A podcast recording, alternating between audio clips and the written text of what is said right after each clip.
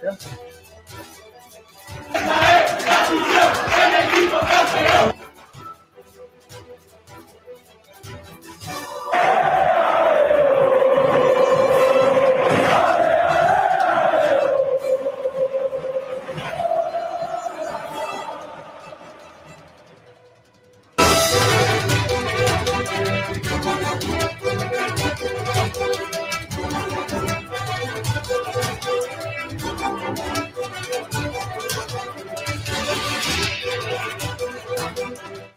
buenas tardes. Son las 12 y 3 minutos de esta jornada del 20 de septiembre y a esta hora, a las 12 y 3 minutos, Pablo Adrián Guede sigue siendo entrenador del Málaga y Manolo Gaspar, director deportivo. Después de nuevo ridículo que tuvimos que sofra- eh, sufrir en, en eh, Eliodoro Rodríguez López en el día de ayer, en un partido en el que volvimos a tener que aguantar eh, el maltrato del árbitro, luego hablamos de ello, en un partido en el que el Málaga volvió a ser a rato superior a su rival, el conjunto malaguista no sumó nada. Y eso hace que a día de hoy el Málaga siga estando en posiciones de descenso. A día de hoy el Málaga siga estando en una situación muy delicada deportivamente hablando y con muchísimas dudas que nos hacen pensar en que tienen que pasar cosas porque la situación no acompaña, ni muchísimo menos para que el Málaga Club de Fútbol cumpla con un mínimo objetivo deportivo. Ayer el Málaga volvió a sucumbir, lo hizo en Tenerife, en un partido en el que parecía tenerlo todo controlado hasta que encaja el primer tanto eh, de, manera desafortunada. Eh, después empata meritoriamente, porque lo estaba buscando y lo estaba eh, mereciendo. Pero en la segunda parte, de nuevo, nos encontramos con el infortunio y sobre todo, pues, un montón de cosas que son o, que abren muchas incógnitas de, de- de lo que puede ser este, este Málaga Club de Fútbol de esta temporada. El sábado, a las seis y media de la tarde, viene a visitarnos el Villarreal B en el Estadio de la Rosaleda. La gran incógnita es, ¿estará o no estará en el banquillo Pablo Adrián Guede? El equipo, que sepamos, aún no ha regresado de Tenerife. La información que nosotros tenemos es que vuelve esta tarde. El club no ha dado información del horario de regreso de la plantilla y no tenemos mucha más información que lo que contábamos ayer, hasta prácticamente las, la una y media de la, madrugada, eh, en referencia a que el club ayer noche anunciaba que no iba a haber ningún tipo de comunicado. Pablo Gil, ¿qué tal? Muy buenas. Hola Kiko, buenas tardes. Porque comunicado que se sepa no hay del club y tampoco hay conocimiento de que haya reuniones ni nada por el estilo. No, no, no hay nada y, silencio absoluto. Lo único que, mm, ahora eh, comentaremos un poquito más a fondo es que el Málaga ha publicado un tuit hace escasos minutos sobre el fallecimiento del, del abuelo del Málaga. Eh, pero de lo demás no sabemos nada. Mm, El club no nos ha informado sobre el viaje de vuelta, precisamente por lo que has comentado, que quieren guardar secreto en torno a eso. Y sobre Pablo Guede, pues veremos cómo avanza la cosa, pero de momento no sabemos nada. Mm, bueno, pues lo que pasa es que mucha gente que está pidiendo cabezas y noticias, están aguardando soluciones. Espero que lleguen eh, pronto, o al menos eso espera todo el mundo. Pablo Gil, ¿qué le estamos preguntando a los oyentes en el día de hoy? Pues muchas cosas. Hemos puesto un montón de temas. eh, también para la gente que dice que no somos muy críticos. Bueno, pues estamos preguntando cosas que, bueno, pues bastante pertinentes en el día de hoy. Por un lado, eh, preguntamos si evitaría Manolo Gaspar los gritos contra su gestión si decide despedir a Pablo Adrián Guede. Eh, sobre todo de cara al próximo partido contra el Villarreal B. Además, también eh, al hilo de la rajada que pegó Juan Fran ayer después del partido en, en Gol Televisión, pues preguntamos qué te parecieron esas declaraciones de Juan Fran, que ahora las vamos a escuchar, por cierto, y si debería el Málaga hacer un comunicado sobre la actuación arbitral ayer en Tenerife, sobre todo por ese penalti en contra que fue bastante ridículo. Eh, por otro lado, preguntamos quién fue tu chumbo de excelencia. Esto lo hacemos tras cada partido. A lo mejor hoy pega menos, pero, pero bueno, hay que hacerlo porque hay que analizar un poquito también eh, el partido del Málaga ayer. ¿Quién fue tu chumbo? El peor jugador del Málaga y el excelencia, el mejor en Tenerife. Eh, y también, por último, hemos hecho una encuesta bastante chula, que ya tiene, pues creo que 70 votos, que es a quién debería destituir el Málaga Club de Fútbol. Damos cuatro opciones. Eh, por un lado, Guede y su cuerpo técnico. En segundo lugar, Guede y Manolo Gaspar. En tercera, tercera opción, Manolo Gaspar. Y la última es a Guede sí, a Tapia no. Para ver también un poquito, pues, el descontento de la afición no solo con Pablo Guede, sino también pues con Manolo Gaspar, la dirección deportiva, y si se salvan algunas piezas del cuerpo técnico y del propio club, como es, puede ser Antonio Tapia, eh, la opinión que tiene la gente con José María Muñoz.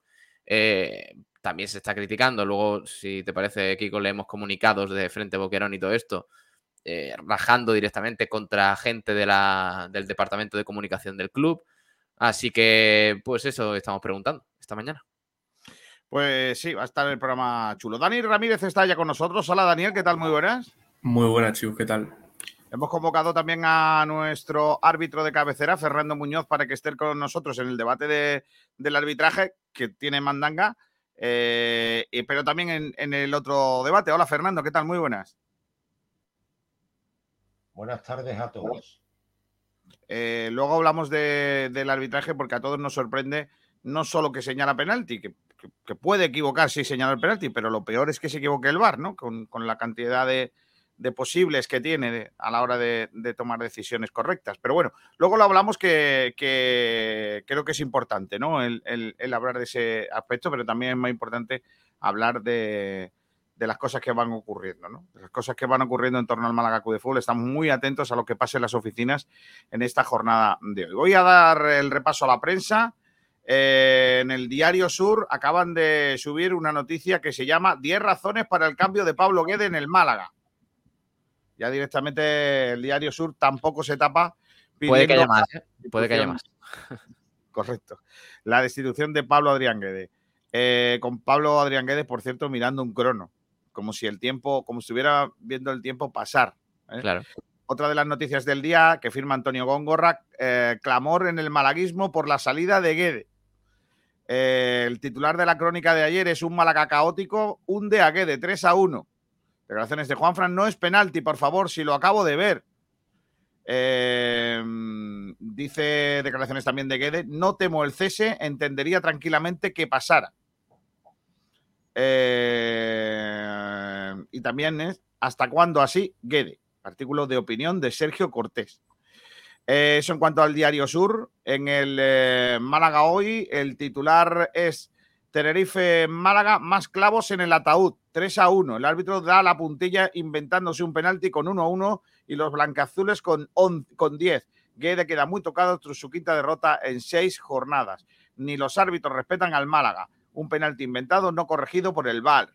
A una falta de Enrique llegó a Juanfran, se le dio la vuelta para propiciar el 2 a 1 en eh, la cita. La verdad es que lo de la, lo de la acción es que no tiene por dónde cogerlo. Cada vez que la ves y la analizas, peor, peor me parece que fue el atraco, ¿no? Más grave me parece que fue. En la opinión de Málaga, el titular es eh, sobre la derrota, pues 3 a 1 al Málaga le crecen los enanos. Guedes sobre una posible destitución entendería que pasara. Eh, también, eh, mm, por último, hay que hablar de esa noticia del fallecimiento del abuelo del Málaga, del fallecimiento de Arturo Oliver Rivero, el malaguista que se hizo famoso en 2010 con sus lágrimas cuando las cámaras le captaron abrazado a su nieto en la Rosaleda al ver que el Málaga se mantenía eh, en, la categoría, en aquel famoso partido. Así que eh, son imágenes preciosas de un abuelo y un nieto en este caso un abuelo que al final terminó teniendo apellidos y nombre, Arturo Oliver Rivero, que ayer nos dejaba en un día triste para el malaguismo eh, por partida triple, doble o no sé cuántos. Estamos ya un poco cansados. En eh, nuestra página, en sportdirectradio.es, la crónica sin memoria, sin compromiso y sin fe, es lo que firma nuestro compañero Sergio Ramírez. También Salvi Aguilar eh, se pregunta por qué el VAR no corrigió la acción de penalti de Juan Fran. Eh, y también las declaraciones de Juan Fran sobre el penalti. el eh, jugador que dijo aquello de es falta sobre mí, eso no se puede pitar. Pues este es el repaso de la prensa malagueña en este día, un repaso en una jornada en la que, insisto, el Málaga se queda en la tabla clasificatoria en posiciones de descenso. Ahora mismo el Málaga ocupa la penúltima plaza con solo tres puntos. Eh, estamos a cuatro de la salvación, a cuatro de la permanencia. Es decir, ya tenemos un eh, hueco en que en un solo partido no salimos de abajo. Eso es así. Ibiza, Lugo, Tenerife y Huesca, siete puntos, mientras que Leganés Racing están con cuatro puntos en extenso y el Mirandés es último con dos puntos, mientras que el Málaga con tres es penúltimo. Eh, en fin, nuestro próximo rival, por cierto, es el Villarreal que ocupa la séptima plaza con tres victorias, un empate y dos derrotas. Eh, antes de, empezar con todo eh, y, leer los oyentes, me gustaría preguntar, Pablo, sí. si condicionaría la permanencia en el banquillo de Pablo Adrián Guede el que el partido se perdiera por esa acción mal, arbitrada por el árbitro y por el VAR. Yo te lo, dije, te lo dije ayer, Kiko. A mí me parece que mm, dentro de la mala decisión del árbitro, yo creo que se le hizo un favor a Pablo Guede. Eh, y, no, y no por lo que vayamos a hablar aquí, eh. ojo, que ayer había gente que nos, decía que estábamos intentando tapar eh, la responsabilidad de Pablo Guede con el penalti señalado en contra del Málaga, ni mucho menos. De hecho, lo que la mayoría de ayer en la tertulia, que por cierto, gracias a, todos, porque nuestros números fueron espectaculares ayer de, audiencia y de todo, eh, lo que ayer dijimos la mayoría antes de empezar a debatir sobre el árbitro es que Pablo Guede no puede seguir como entrenador del Málaga. Dicho esto, el penalti es ridículo. Pero por eso mismo, porque el Málaga estaba con uno menos. Daba la sensación de que el Tenerife llegaba, llegaba, llegaba. Porque Manolo Reina había hecho eh, algunas eh, intervenciones buenas. A mí me da la sensación de que el partido lo iba a perder el Málaga igualmente.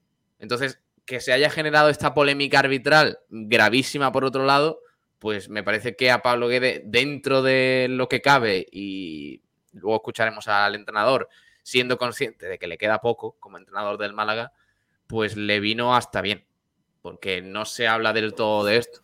Ya hemos visto en medios nacionales, en medios importantes, en redes sociales, el clamor y toda la polémica que se ha generado en torno, en torno al VAR. Si el Málaga pierde 2-1 en Tenerife con un gol normal y corriente del Tenerife el segundo, pues no se estaría hablando ni una tercera parte de lo que se está hablando de, ese Tenerife mm, Málaga. Eh, no sé qué, opináis, pero vamos, yo creo que es así.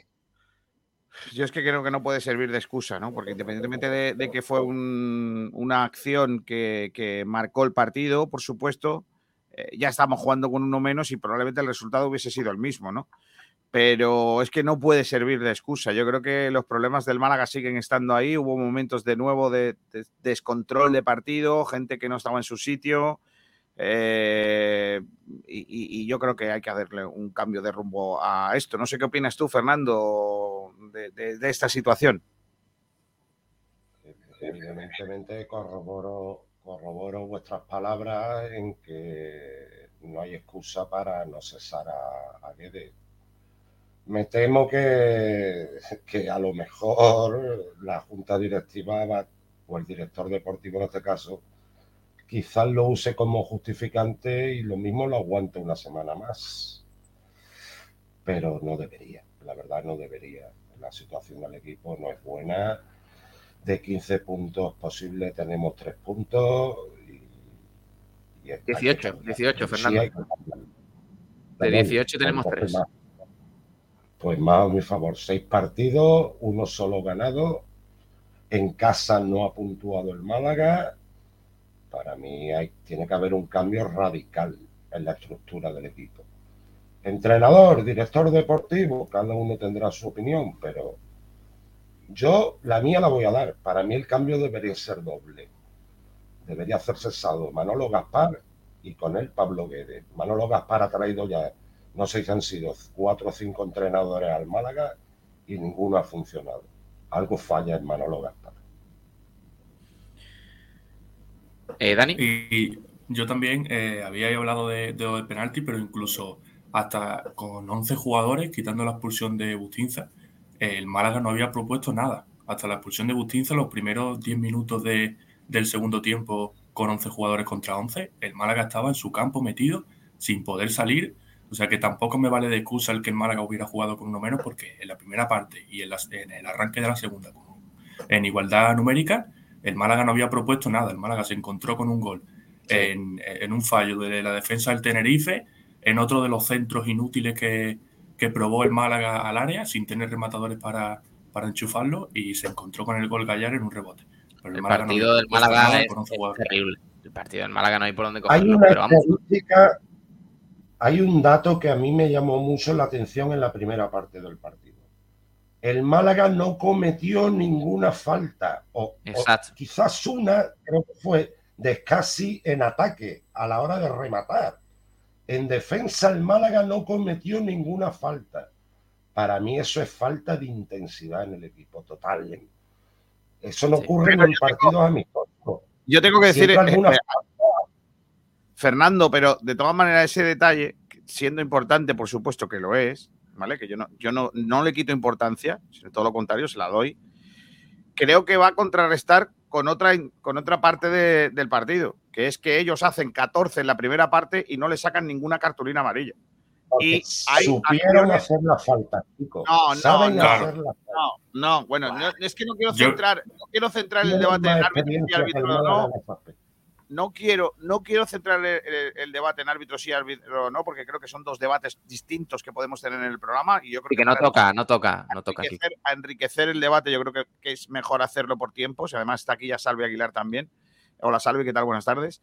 Luego hablamos del árbitro, pero independientemente de. de estoy contigo que, que probablemente eh, el, el, Málaga pues le, fa, le, faltó esa garra, pero también tenemos que entender que el Málaga es un equipo como tantos otros que juega de una manera que le gusta tener el balón, que le gusta jugar de esa forma y que, bueno, a lo mejor hace menos faltas, ¿no? Que, que el equipo que no lo tiene, como es el, el, el, Tenerife, que es un equipo que te entrega el balón. O y menos, pero ninguna falta en la primera parte, eso es muy significativo, ¿eh? Una en ataque, creo que le pitó nada más en el minuto Des, 40. Desconozco. Eso es muy significativo. Si me lo estás contando tú, me lo creo, pero no tengo la sensación de que el Málaga no hiciera faltas, también te lo digo. Pues no bueno, yo. Eh, sensaciones o no sensaciones son los datos, Kiko. Quiero claro, decir, los, o hay o no hay. Eh, claro. Y el Tenerife jugó muy, muy cómodo. O sea, eso no hay ningún tipo de duda. O sea, el Málaga tuvo la posesión, igual que la ha tenido las jornadas anteriores, pero el Málaga eh, tácticamente es un horror. O sea, de verdad, yo no he visto peor equipo tácticamente que este Málaga. Eh, no hay por dónde cogerlo. En defensa es un desastre, no hay ayudas. En ataque no hay ideas individualidades y a ver qué hace Gallar y si Rubén Castro, la chilena esa que tiene en la primera parte, la mete. Eh, por lo demás, el Málaga es un desastre. No hay por dónde cogerlo, de verdad. Es que no, es que no hay nada. No hay nada a donde agarrarse entre Mal... tantos buenos jugadores. El Tenerife hace 15 faltas, el Málaga 12 en el partido. Ya, el dato de la primera parte, parte no te está. Claro. En la primera parte. Yo recuerdo que era una o algo así, porque en el minuto 30 o por ahí salió, salió el dato de, de que el Tenerife llevaba 9 y el Málaga 0. Sí, que, que, lo que dicen en el chat es que el Tenerife, es verdad, el Tenerife es, ayer es mejor que el Málaga. En el cómputo global es mejor que el Málaga, es mejor equipo. Y recordemos que tenía muchísimas bajas, muchísimas, pero, pero una barbaridad. Y aún así es mejor que un Málaga que sacó, supuestamente, según Pablo Guedes, lo mejor que tenía. Que por cierto, váyate a Pablo Guedes, es el, el, tener Málaga, tan poca, es Málaga, tan poca variedad, variedad táctica. Es que el Málaga sacó lo que mejor tenía. Es que el Málaga tiene muchas bajas también. Y, y, y, lo peor no son muchas, es que son todas en el mismo sitio. Vale, pero yo no estoy hablando de la defensa, Kiko. que es donde el Málaga tiene las bajas. Yo estoy hablando de que en ataque volvemos a sacar a un Villalba que eh, está para no jugar, eh, que volvemos a salir con dos puntas cuando en el medio campo ni generamos, o sea, no creamos porque no tocamos y no, sabemos qué hacer con la posesión y, seguimos cometiendo los mismos fallos. Y Pablo Guede eh, me ha demostrado que es un entrenador muy limitado. Muy limitado, tácticamente. Pablo, tocamos, pero lo que no tenemos es profundidad. Profundidad. No tenemos nada, Fernando. no, hay, no hay idea de juego. O sea, el, fútbol, no es solo el, el dale, dale, dale de los entrenamientos. El fútbol no es solo la intensidad y las ganas y todo eso del entrenamiento. El fútbol tiene que ser un poquito más, un poquito más de, de, variedad, de inteligencia. hay que decirle que esto no es, con perdón para los chilenos, que esto no es la liga chilena. Esto es España y la Liga Española y en segunda división hay muchísimo nivel. Hay que tener un poquito más de variantes para derrotar a tus rivales, macho, que es que el Tenerife ayer volvió a hacer lo mismo que el Albacete, el Huesca y el Burgos. Lo mínimo para ganarle al Málaga y le sirvió y le sirvió. Claro, el, Tenerife supo, jugar al Málaga porque el Málaga no tiene ideas. no está jugando. El Málaga, hace jugando demasiado El Málaga hace tres faltas en la primera parte. Dos hace. dos es casi en ataque y una Alex Gallar en el centro del campo. Esas son las, las faltas que hace el eh, Málaga. Mientras que el equipo rival hace 1, 2, 3, 4, 5, 6, 7, 8, 9, 10, 11, 12. 12. Entonces decimos que el Tenerife jugó peor en la segunda parte porque solo hizo tres faltas en la segunda parte. ¿O cómo va esto? No, pero, hizo, tres hizo tres faltas. que ver. la diferencia es que el, la diferencia es que el Málaga, dos de las faltas que hizo en la segunda parte, dos de las faltas que hizo el Málaga en la segunda parte fueron de amarilla y dos del mismo jugador, de Bustinza.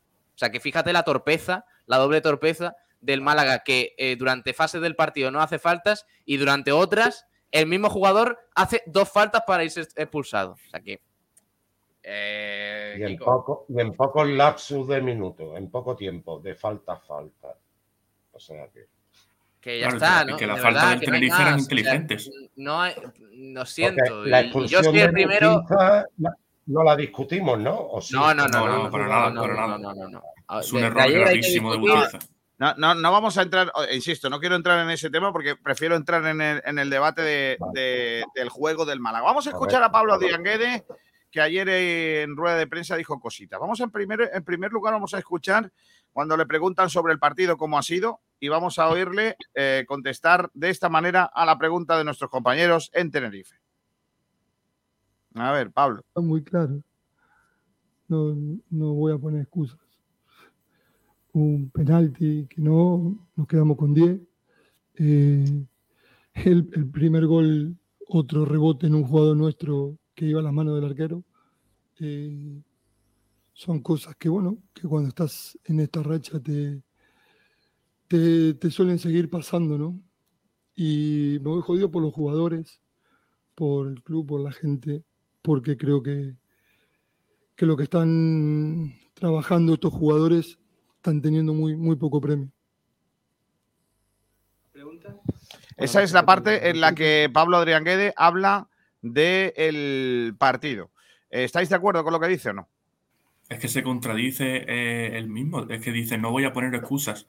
Y lo primero que dice es, no hemos quedado con 10, eh, no han pedido un penalti. Eh, si dice que no va a poner la excusa, porque lo siguiente que hace es poner dos excusas. No son excusas, yo creo que son realidades, ¿no? Eso pasa en el partido. si el partido no, si no nos quedamos con 10 y no nos pitan un penalti en contra, el partido hubiera sido distinto, ¿no? ¿O sí? Sí, pero son, pero son, son dos excusas. Hablar del penalti que no era, de, la expulsión. Habla de, pues, de que el Málaga no ha propuesto nada, de que, de que otro partido es lo mismo. El partido. Eh, eh, poner, excusa, poner la excusa del penalti eh, es, una cosa, pero poner la excusa de la expulsión. Pablo, no, es. O sea, no es excusable. No, no, no, no. Pablo, déjame que te diga una cosa sobre el partido, sobre el juego, ¿no? los que vimos el partido ayer en, en, directo, pudimos comprobar que hasta el gol de ellos, que se produce en una jugada muy mal defendida, una vez más por un ajuste horrible de nuestro, nuestra zona de espalda, es decir, nuestra, nuestra, nuestra defensa corriendo para atrás, que ya hemos visto que esta temporada nos está haciendo mucho daño cualquier equipo de esa manera. Ayer lo volvimos a verlo con un Bustinza lentísimo ante la presencia de Waldo. Em, eh, y con un Juanfran que no llegaba porque su espalda es demasiada, porque si tiene que subir a poner balones, luego tiene que volver y hay mucho espacio atrás y no hay un, mediocampista que venga a hacer la cobertura y nuestros centrales tampoco son rápidos, pues problemas. Eh, el, equipo, el Málaga y el Tenerife eran igual de, malos, iguales, iguales de malos. El Tenerife jugaba muy cómodo porque no proponía, el, el Tenerife le daba al Málaga el balón y le decía, venga, le invitaba a atacarle. El Málaga no tenía ningún tipo de, de, recurso porque todo era balones a, dos hombres que supuestamente eh, tienen que desequilibrar y no desequilibran nunca, que son Gallar y, Fran Villalba, que son dos tipos que no han diblado a nadie y que no han superado una línea de presión en todo el partido, que no han superado nunca línea de presión. El único jugador del Málaga que supera líneas de presión con balón o líneas defensivas es Febas, y la única jugada del Málaga con cierto equilibrio y con cierto sentido es balón a Juanfran en la derecha para que la cuelgue, es que no hay más. Eh, el Tenerife pilla una contra eh, en el hueco que tiene el Málaga y nos mete un gol de chamba porque pega en un futbolista del Málaga y se va para adentro. Eso es una realidad que dice Guede, no es una excusa, es la realidad. A partir de ahí, el Málaga es mejor que el Tenerife, se vuelca hacia la portería rival, tiene dos ocasiones clarísimas consecutivas con un lanzamiento de Javi, eh, de Javi Jiménez que repele el portero soriano y que después remata Rubén Castro de cabeza, yo creo que en el único balón o, el, o, de los pocos balones que tocó en todo el partido, eh, Rubén Castro, y que la echa por arriba, y posteriormente el gol de Alex Gallar, que es un balón en una muy buena jugada por banda derecha, como digo, la única referencia que tiene el Málaga para hacer algo de peligro es Juanfran llegando hasta línea intentando ponerla, la pone, la pelota llega al segundo palo, el rechace al punto de penalti y el gol de Gallar. A partir de ahí, eh, el Málaga después del gol recibido es mejor que el equipo rival, mejor que el equipo rival. Y cuando eh, sale la segunda parte, independientemente de que no lo hiciéramos con, ese, eh, con esas sensaciones que tenéis vosotros mm, o que queréis tener vosotros de superioridad, de, de apabullar al rival, el Tenerife estaba siendo igual de malo que el Málaga. ¿Qué rompe el partido? Pues como dice Guede, la expulsión. ¿Qué es expulsión? Por supuesto que es expulsión, porque eh, eh, a Bustinza no le queda más remedio que hacer la primera falta después de que a Juanfran se le fuera su marca y había que parar la jugada. Si no se, la, si no se para esa jugada y Bustinza no hace, hace esa falta, estaríamos diciendo que el Málaga es muy blandito. Y la segunda acción, la segunda amarilla, es una falta también clarísima de Bustinza en la frontal del área, por culpa de un señor que se llama Alex Gallar, que quiere hacer un girito teniendo un balón en zona de peligro cuando el equipo rival te está acosando y quiere driblar en lugar de salvar el balón, guardarlo y eh, dar pases de seguridad. Y lo que hace es querer girarse. Se le va el control, la deja muerta y Bustinza se tiene que tirar con la fortuna de hacer falta la segunda y a la calle. Muy buen resumen, muy buen resumen. El partido ahí se acaba porque empezamos a jugar 10 contra 11 y no tenemos ningún recurso para intentar contrarrestar esa situación. Ninguno. Y luego viene un penalti señalado de manera injusta por un árbitro que se carga el partido. Ya está, no hay más historia. Ahora, ¿tú quieres decir que el Tenerife nos dio un meneo? Bueno, pues sí, es verdad que nos da un meneo cuando nos quedamos 10 para 11 pero cuando estamos 11 para 11, el equipo del Málaga es igual de malo que el Tenerife, igual de malo. Pero yo no estoy de acuerdo, Kiko. Bueno, pues es, que, es, que, vamos a ver. Además, perdona, Dani, es que, la, pulsión, o sea, la pulsión eh, estamos hablando de excusas de cosas que no están, eh, digamos, a, a, tu alcance, que tú no puedes modificar. Por ejemplo, el penalti te lo señalan, te lo tienes que comer, aunque no sea. Vale, pero es que la expulsión Primero, es un fallo de, del. Creo que era de Gallar, ¿no? es un fallo de Gallar, la segunda tarjeta. Y por otro lado, es fallo de Bustinza. O sea, que ya van dos jugadores ahí que intervienen en la jugada, dos jugadores tuyos Pero fallo de que no hacen bien su trabajo. Kiko, esa, falta la hace Genaro y nos lo estamos cargando. Es un jugador que está de espalda en el borde del área y tiene cinco defensas metidas en tu área. Yo creo que hay un. Que tienes amarilla. Es que, Bustinza, se precipita si hace, es que hace una entrada a la altura de. Se precipita muchísimo. Es que yo estoy seguro que eso, lo hace, Genaro, lo hace Genaro y, y nos lo cargamos. Eh, eh, me parece igual de contra la acción como el penalti que hace Genaro en Mirandés. Eh, el jugador está de espalda y tiene cuatro o cinco defensas a tu lado. Tienes amarilla, ¿cómo vas a ir? ¿Cómo vas yo, a ir? no voy a hablar de la, insisto, no hablo de la jugada. Yo creo que para mí no es un error porque el defensa tiene que hacer lo que tiene que hacer, que es entrar ahí. Pero bueno, lo que yo sí creo. No, Kiko, eh, no, no, Kiko, no. Con amarillo no era una situación tan Teniendo peligrosa. una tarjeta, Kiko, la entrada fue muy desmedida. Entró al bulto, hablando en términos coloquiales. ¿eh? Y Es que como te, minutos antes. o sea. Eh, y ahora, ahora leemos comentarios, por cierto, de- del chat, ¿eh? que hay un montón. Oye, que, que pero quiero decir que, que mi análisis del partido, que es el mío, no tiene que, qué ser el vuestro, eh, mi análisis del partido no, no quita para que yo quiero que, quiera que Guede deje de ser entrenador del equipo. A ver si ahora vais a pensar que yo, porque piense lo que, cómo ha sido el partido, pienso que tiene que cambiar esta historia. No, no. Yo creo que el Málaga debería de haber ayer sido más dominador de un- de un- ante un rival como el Tenerife.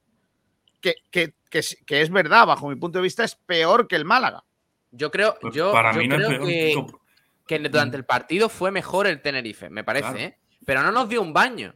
¿Por qué? Porque el Tenerife está muy mal. O sea, el Tenerife está, está, eh, en una situación tan complicada, o- o- bueno, no, no tanto a lo mejor, pero está en una situación muy complicada también el Tenerife. ¿Qué pasa? Que aparte de llegar con muchos más lesionados, hizo lo que tenía que hacer para ganar. Y ya está. ¿Le regalaron un penalti? Sí. Pero es que la expulsión es expulsión. Pablo, pero hacer Entonces, algo sí. para ganar, el problema es que hacer algo para ganar al Málaga es no hacer mucho. Es Claro, dejar es que ese es el el- Málaga, meterte dejar que el atrás, Málaga suba sus líneas, que el Claro. Málaga lleve la iniciativa en el momento en el que se vuelca con ocho tíos en campo contrario, le pillan la espalda a los laterales. Y es una manera muy fácil de plantear los, los partidos para los contrarios. Porque Y que el Tenerife eso sabe hacerlo muy bien. El Tenerife eso sabe hacerlo muy bien, meterse atrás, replegaditos, el Málaga que no genera nada y menos ante, ante esa defensa que... No tiene juego, que- eh, Dani. El Málaga no tiene juego, no tiene ideas, no tiene nada. No tiene Claro, nada y por tanto el rival yo. solo tiene que, Que- que- El Málaga, o sea, no es el Málaga el que le roba la posesión al Tenerife, es el Tenerife el que se la da. Claro. Que por tener la posesión no significa que seas mejor, tienes que saber qué hacer con ella. El Tenerife pues esperaba atrás y, y sus ocasiones pues las aprovechaba. Por eso, por eso aunque, aunque el Málaga tuviese más el balón, el Tenerife fue mejor que el Málaga porque supo, supo plantear el partido. Igualmente con el 1-1 yo eh, pensaba que quizás el entusiasmo iba a hacer que el Málaga se viniera arriba, pero es que ni eso. No, yo seguí pero es que, viendo a un equipo ramplón eh, como en Huesca y que en cualquier momento podía llegar el segundo del Tenerife a la contra y, y- Pero y- y también- nos fastidiaba. Hay Pero que valorar ahí que el Málaga estaba con uno menos. Yo en el momento. No, pero, pero hasta la expulsión. A- Sí, pero que la hasta la expulsión fueron- fueron Málaga 10 estaba minutos. metido atrás. Fueron 10 minutos de 10 minutos de, de la segunda 15. parte en el 56 o por ahí, creo Sí. que fue la expulsión. En cambio, hay 10 un detalle Y el, al el final de Málaga la hasta el primera parte que a 56. mí me llamó la atención. Sí. Cuando el árbitro pita el descanso, el Málaga se va a protestarle de que no ha descontado con el 1-1. O sea, ahí se veía ambición de que querían, eh, que iban a por el 1-2. Pues claro, acababan de marcar y estaban en buena dinámica. O sea, que se veía que querían los tres puntos. Si no, tú juegas fuera, vas 1-1, te vas al descanso, no le protestas al árbitro que por qué no ha descontado. ¿Me explico? Sí, pero lo que, lo que yo digo es que en el segundo tiempo, hasta la expulsión, yo tenía la sensación de que expulsaran a alguien o no, el segundo estaba al caer.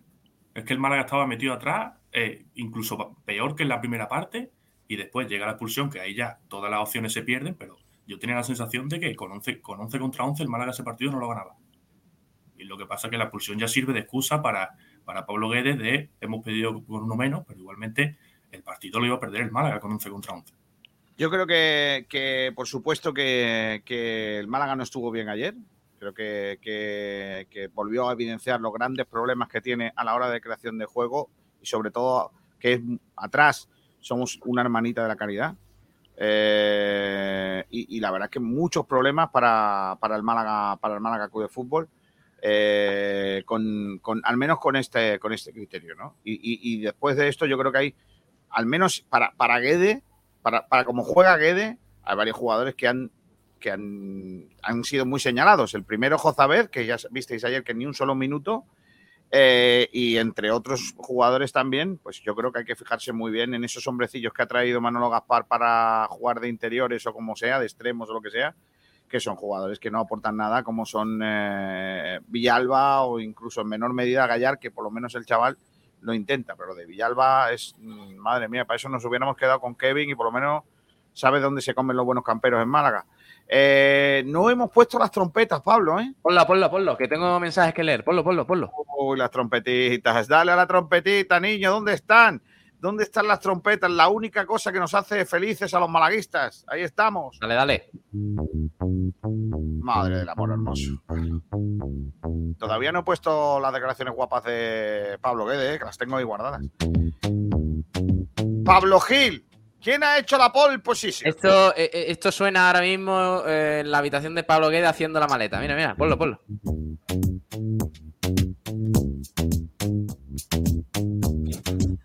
Espera, espera, espera, espera.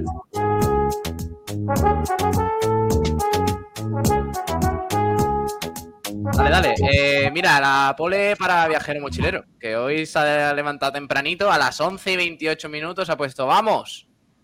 Eh, nos decía, buenos días, ¿Guede está cesado ya o ha dimitido? Pues todavía. Pues Ninguna de las dos.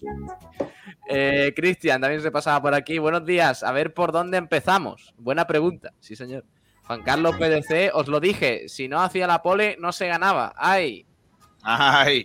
¡Ay! Viajero mochilero. Por cierto, a Avioneto no le pueden sancionar básicamente porque la libertad de expresión está recogida en el artículo 20 de la Constitución y se expresó correctamente, con educación.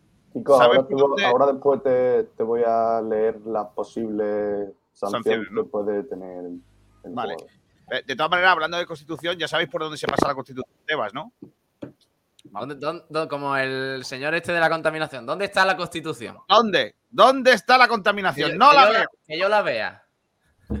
Ferre Estas declaraciones son como las de vamos a poner cámara en la calle para ver la gente que ensucia. Exacto. ¿No, has visto esas? Son buenísimas. Esos son muy buenos. O, el de la Comunidad de Madrid que decía, pero, pero ¿dónde están los mendigos? ¿Mendigos? ¿De mendigos en Madrid? ¿Dónde yo no los veo? ¿Qué, es eso? ¿Mendigos? ¿Mendigos qué son? ¿No? Ferre 7 Barnet dice que de Spar dimisión. Antonio Muriel Maqueda ha dimitido ya los dos. Eh, ha dimitido ya los dos. Es la única noticia que espero. Lo demás es seguir perdiendo el tiempo y los puntos. está bien. José Luis Rojas, lúgubre día. Correcto. Eh, también nos decía Fran Muñoz Alarcón, hoy me toca hacer de almendralito. Yo la verdad es que a pesar de los errores que ha cometido, no echaría a Guede. Porque tenemos un, a, Guedes, claro, a Gonzalo Guedes, el del Valencia, no, no lo echaría. A Pablo Guedes ya. Porque tenemos un problema mayor, dice Fran, y es que no tenemos ni director general ni director deportivo.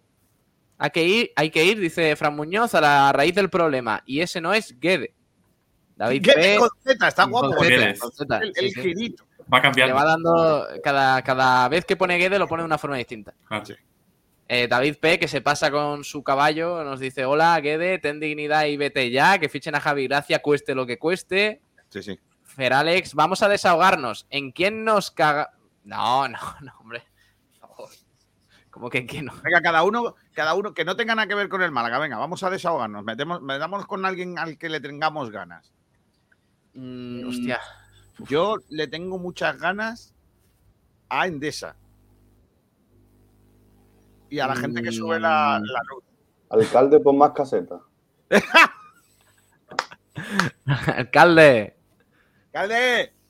Por cierto, ha anunciado Francisco de la Torre que se presenta a la. Sí, otra vez. Eh, sí, sí. Va, eh...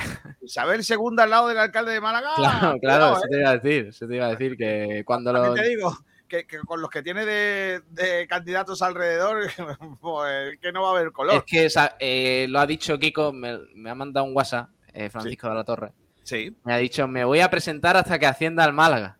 y por lo que sea, pues le va a costar un poco. Quiero, quiero recibir al Málaga en, la sala de los. Quiero montarme en el autobús ese de la rúa, esa de. Correcto.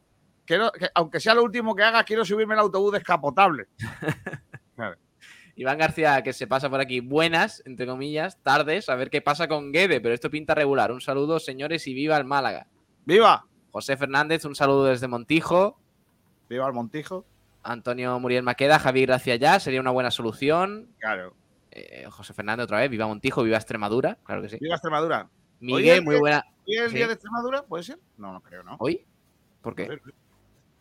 Miguel que nos da, bueno, nos saluda, eh, dice, muy buenas señores, eh, Manuel Heredia, buenos días, ¿quién es el abuelo del Málaga? Porque hay, varios abuelos en la directiva. Pues ahora, ahora os pongo el tweet que ha puesto... El día, de Extremadura el 8 de, fue el 8 de septiembre. Sí. Rafael Sánchez, Guede no puede entrenar ni un minuto más al Málaga. Esto es un desastre y Manolo Gaspar fuera también. Alejandro Martín Guerrero, tener la posesión del balón no es competir ni tener controlado el partido, porque no se crea juego ni se crea peligro con opciones de marcar un gol. Alejandro también nos dice, cuando nos roban el balón o lo perdemos, nos pillan descolocados y con dos pases llegan al área y nos rematan casi todo lo que llega. Damos muchas facilidades. Dice Alejandro, Sergio Rubio, tal es la decepción eh, tal es la decepción, perdón, que estoy completamente frío y para el ambiente que va a haber en la Rosaleda tampoco creo que vaya el sábado. Esto es una cosa que, por cierto, está pasando mucho en redes sociales. Estoy leyendo muchos comentarios que dicen, mira, para el esfuerzo que tengo que hacer para ir a la Rosaleda este fin de semana, paso. O sea que vamos a ver la entrada que tenemos en la próxima jornada. ¿eh? ojito con este tema. Antonio Gómez dice, el administrador judicial debe contratar un director general con experiencia en fútbol, con incentivos por objetivos, sin vínculos con el club ni con la ciudad, con prohibición de contratar más de dos jugadores por agencia. Este, este último punto es interesante. Eh, Raúl Rueda, qué pena el tener que hablar de la salvación, aunque esto sea momentáneo. Espero, dice. Miguel, vamos señores, esos likes. Eh, eh, y por cierto, estamos en Twitch también. Si os pasáis por Twitch y nos regaláis una suscripción, eh, que podéis tener gratuita si tenéis lo del Amazon Prime, el, programa este de series y películas y demás, nos regaláis ahí una suscripción en Twitch que es gratuita para vosotros y, nos hacéis reyes. Eh, Víctor de Luis, el director del programa, pedía paciencia hasta la jornada 10. Hoy pide la destitución del entrenador. ¡Viva la coherencia! Dardito para, para el de Kiko tengo, que decir, tengo que decir que, que me ponga el corte del programa, Víctor, ponme el corte del programa en donde digo la jornada 10. No he dicho nunca la jornada, nunca he dicho la, jornada, la jornada nunca. Y algunos lenguajes que sí lo decían. Y efectivamente, pido la destitución del entrenador, porque lo entiendo que ahora es el momento, pero pido también la destitución de Manolo Gaspar. Una cosa tiene que llevar la otra. Ya está. Puedes seguir. Eh, también Alberto Ortiz. Ayer hice una encuesta en Twitter y el 11% de las personas votó que sí le pareció penalti lo de Juanfran. Pensé que sería un 0%, pero esto demuestra que el VAR es una es buena herramienta, pero siempre habrá personas que pueden tener errores de apreciación, como este 11%. El, 11%, Alberto, es, troleo. joder al Málaga por lo que sea. O que se cree que Juanfran estaba atacando, ¿eh? que eso pasó mucho. Que es que hay gente que se confundía con las camisetas y se pensaba que era penalti para el Málaga. Eh, a ver si eran tinerfeños, los del 11%. Eh, eh, que los flipas dicen 11 contra 11, el Tenerife nos da un menú táctico brutal.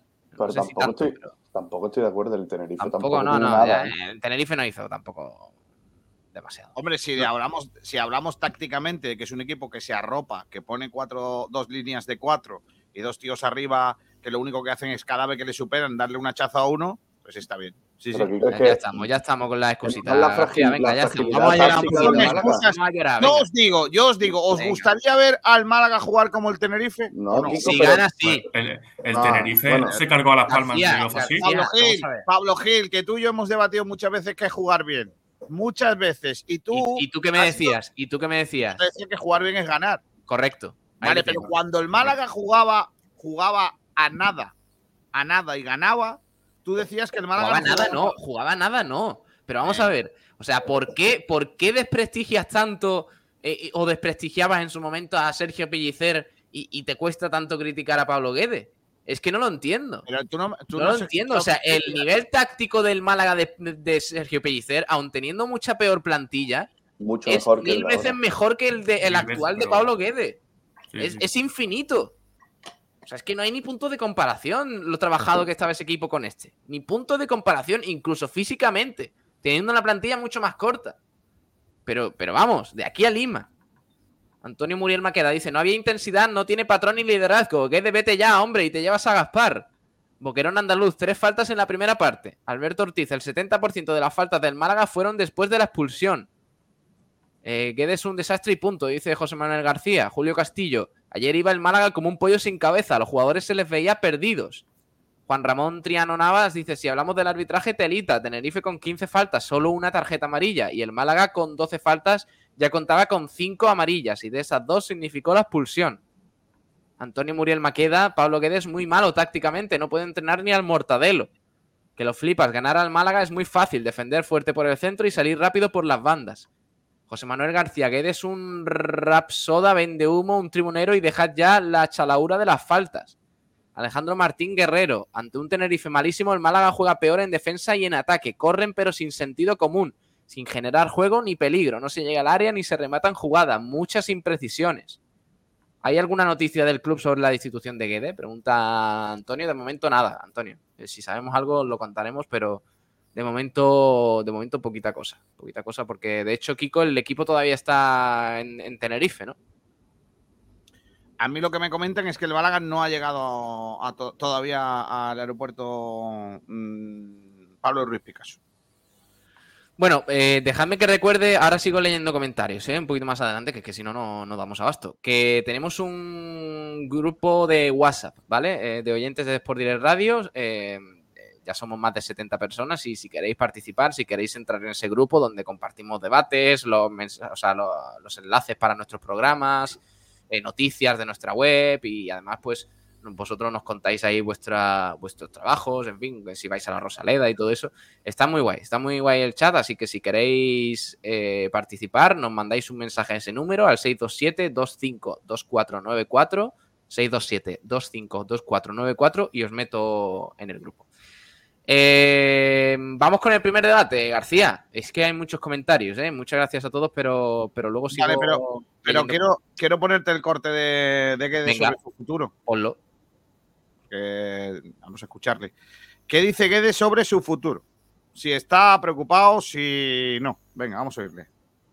Y lo que es temer no, no, no temo, porque creo que hay que tenerle miedo a otras cosas y no solamente a, a perder un cargo cuando uno lo deja todo y hay posibilidades que no salgan las cosas como, como hasta ahora. Entonces no, no, no le temo, pero, pero, pero entendería que, que pasara tranquilamente.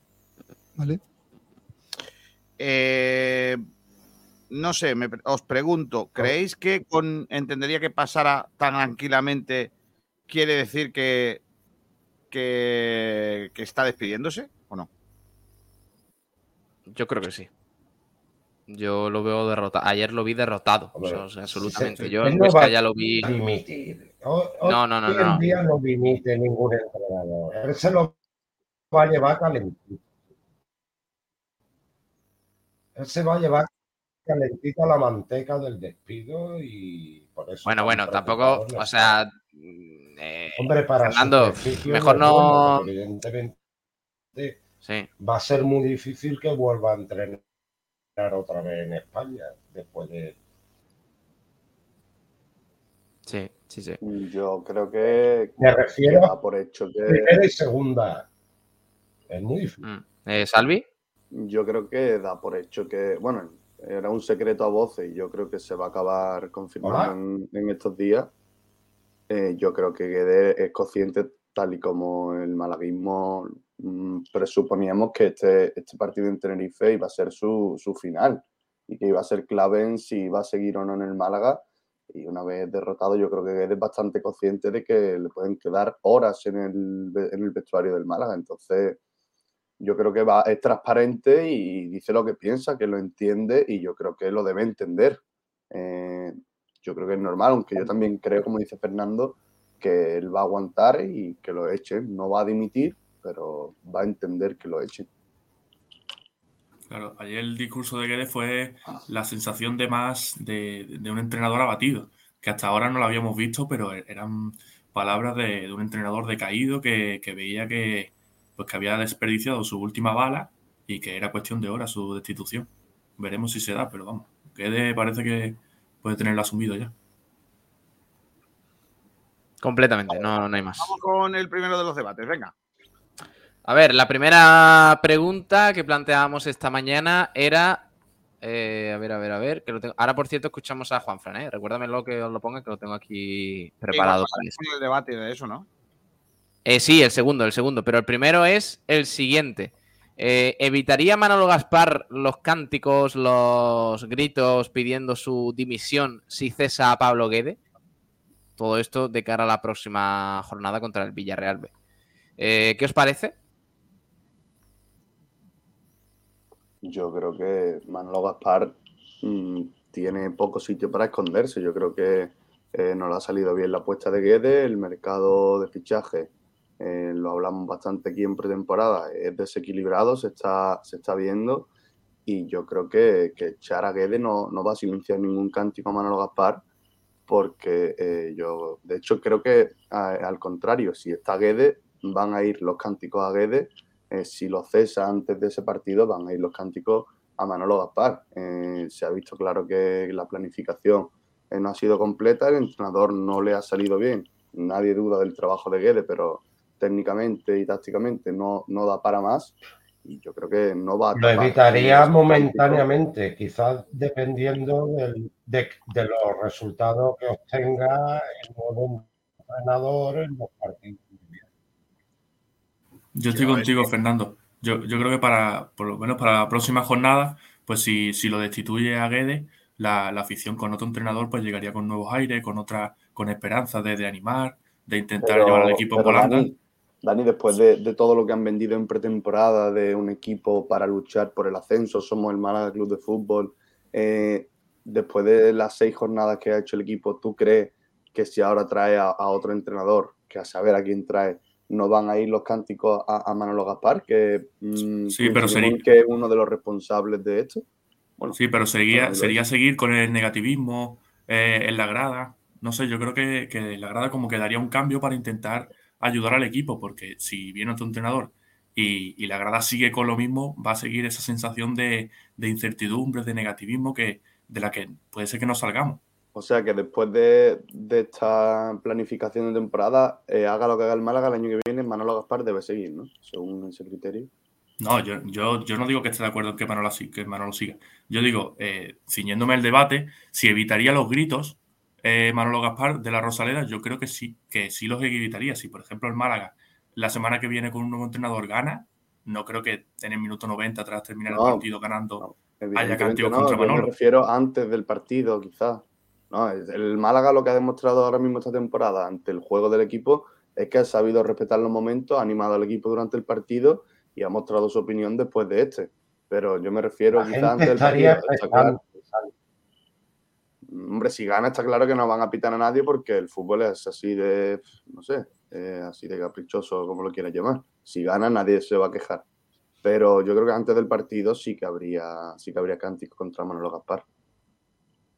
Yo es que creo que a Gaspar, a Gaspar le salvaría eh, de esos cánticos el tener a Guede en el banquillo. ¿Por qué? Porque si tiene a Guede en el banquillo, la gente va a decir que vete ya y Manolo Gaspar se va a salvar. Eh, aunque yo creo que esa era mi opinión anoche, la de ahora es que ya tengo mis dudas. Como no lo echen, va a ser Manolo Gaspar, vete ya.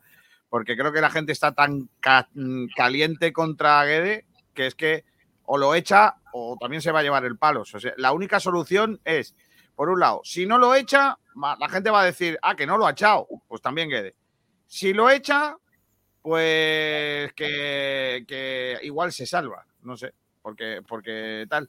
Pero como lo eche y encima el equipo no vaya bien o, el partido se ponga triste, ya verás tú que también le pides la cabeza a él. Es que claro, aquí, ¿a quién culpa? Si no está Gueda, ¿a quién culpa? Yo creo que van a culpar a Manolo Gaspar porque es que no, no hay otro a quien culpar eh, con cántico, me refiero.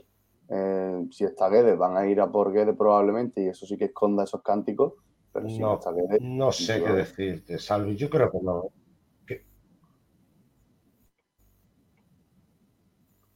Yo eh. creo que sí. No sé, es, es, algo peliagudo porque yo creo que al final, pase lo que pase, no tiene mucho arreglo eso. ¿eh? Hmm. Sí, yo, que yo, creo que. Sí, sí, sí, dale, dale, dale.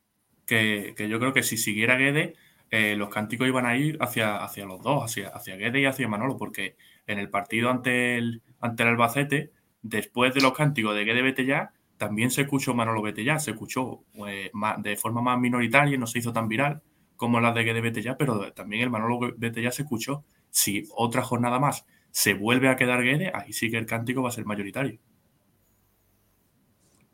Totalmente, es que ahora ¿a quién traes? O sea, con, con este clima, es que también hay que pedirle a, la afición, que ya está soportando demasiado, que intentemos renovar un poco el ambiente cuando llegue el nuevo entrenador. Es que si no, esto va a ser insufrible.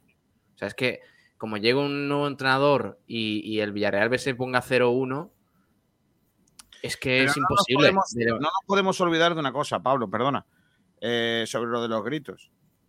Es que Guede es un. Está clarísimo que si se carga Guede y el Málaga no le gana al Villarreal B el sábado, está claro que la gente vaya por Gaspar a cuello, vamos.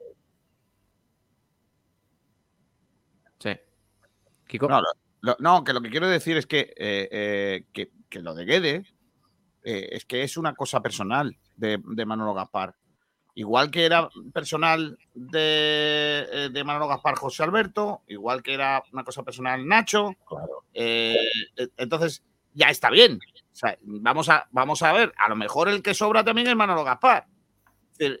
si, si, si los entrenadores que han pasado por el Málaga, desde que está Manolo Gaspar, empezando por el que estaba y que, al que no pudo convencer para que siguiera, que era eh, a Pellicer.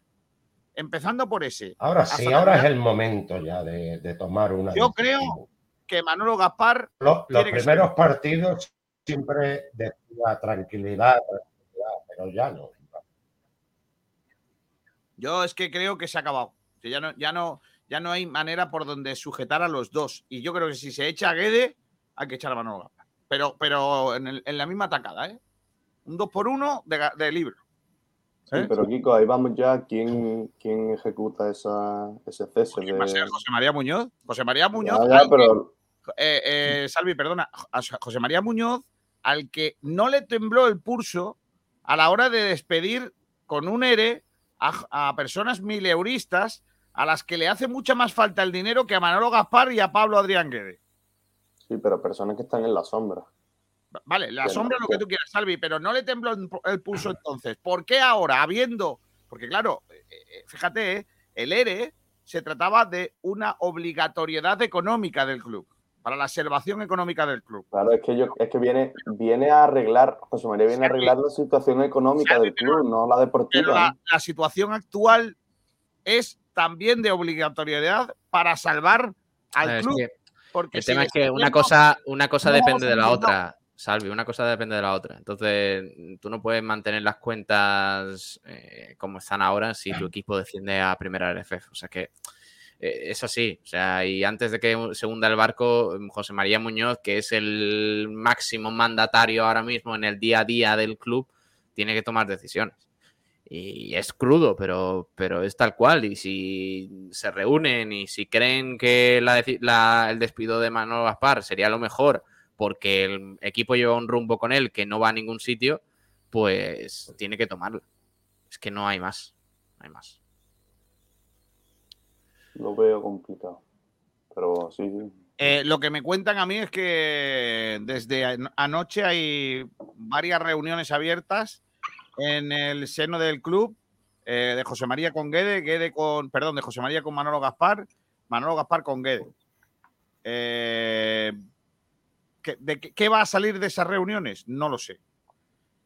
Lo que sí está claro es que el Málaga está intentando impermeabilizar al equipo, está intentando que los jugadores permanezcan en una especie de burbuja ajena a toda la polémica que hay en torno a la posible salida del técnico tanto es así que no ha confirmado ni el plan de trabajo de la semana, ni tampoco el plan de regreso desde Tenerife. No sabemos si el Málaga vuelve hoy, esta mañana, tarde, noche, por la madrugada, o ha vuelto ya y están en sus casas, o no, no sabemos.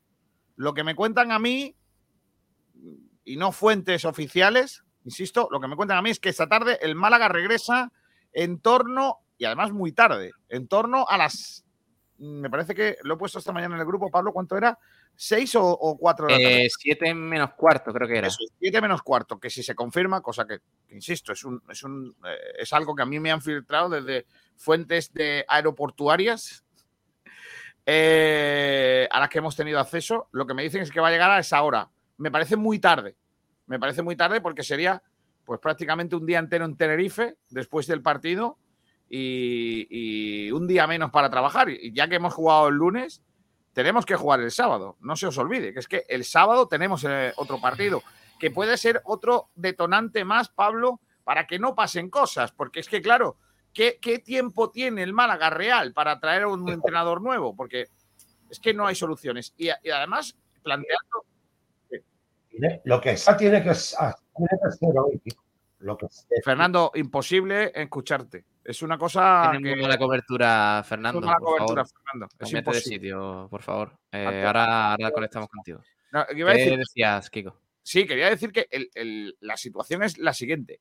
Eh, el Málaga no tiene capacidad ahora mismo, después de haber jugado ayer, que el equipo todavía no ha entrenado, que tenga que traer un entrenador, que se siente en el banquillo, que prepare no sé qué y, juega el sábado por la tarde. Entonces, complicado. Puede ser una, situación más añadida para que se salve Pablo Adrián Guede para esta semana y que pueda entrar el, sábado, ¿no?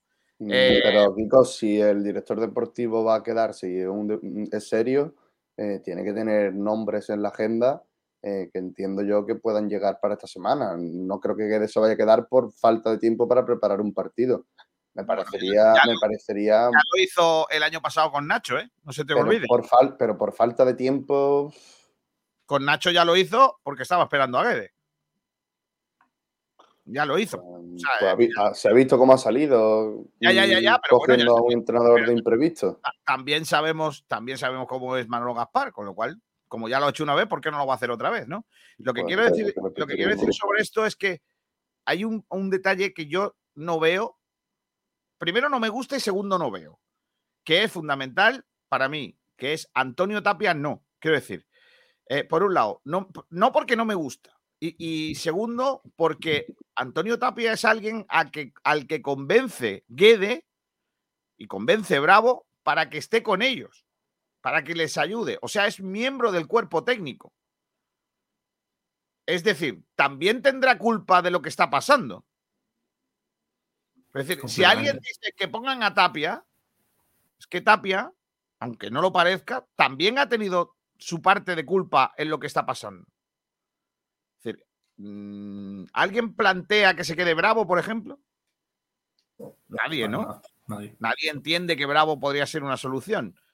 Yo planteo, entonces, ¿por qué la gente plantea a Tapia? Si Tapia también ha estado.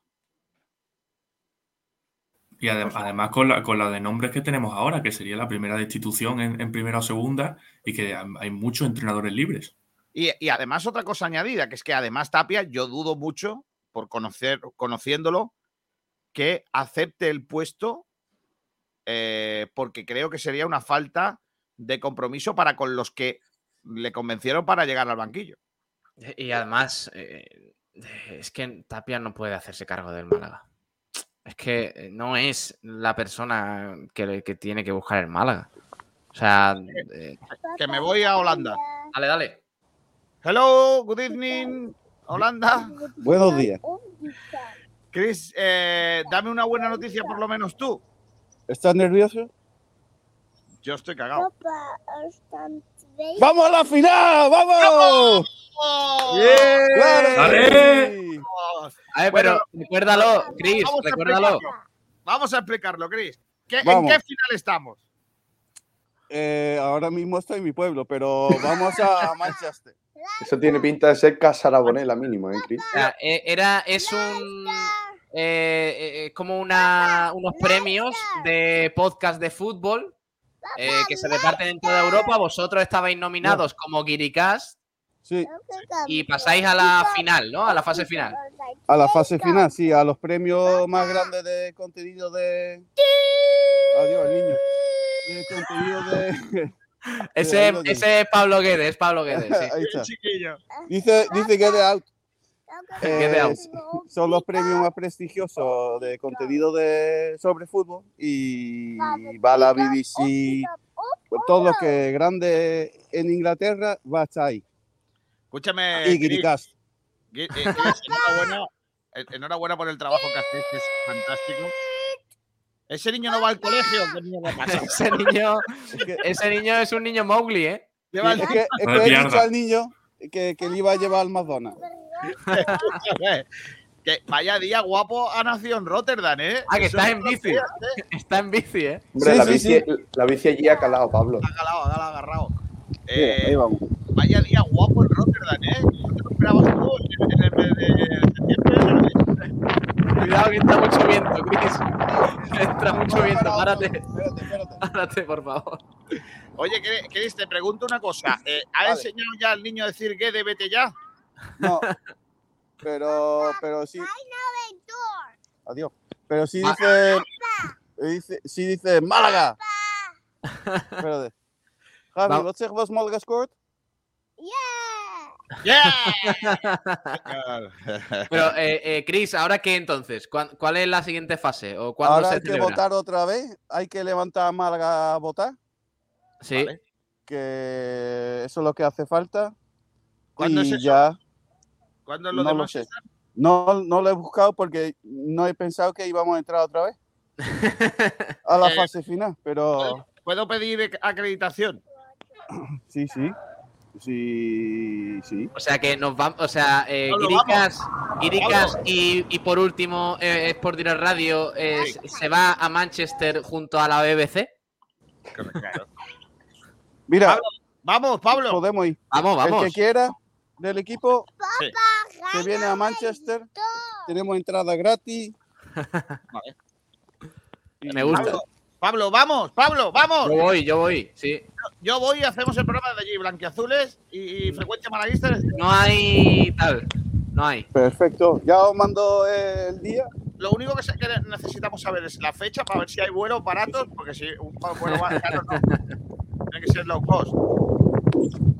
Correcto. Bueno, Grande Chris, un abrazo. Chris, ¿tú Un crees abrazo. que tienen que- tienen que echar a Guede o no? Eh, sí, a Manolo también. Ten cuidado con la lo- bici. lo- Ten cuidado, no te caigas. Lo demás no lo veo lógico, pero Manolo y, y Guedes sí. Out. Grande Chris. Venga, un abrazo. Hasta luego. Me voy al McDonald's. Adiós. Al McDonald's, sí, sí. Qué grande. Bueno, pues enhorabuena ¿eh? a nuestro Guiricas, que un día, un año más está nominado a los mejores eh, contenidos de fútbol eh, Internacional, ¿eh? Nacional, que tío más grande, ¿eh? Y por, y por ende es por. Estamos que lo tiramos, ¿eh? ¿Cuánto vale un, cuánto vale un vuelo a Manchester? Vamos a mirarlo, ¿eh? Málaga, Manchester. Eh, Vamos a ver, a lo mejor no, se por lo que sea, no es barato. No te creas, ¿eh?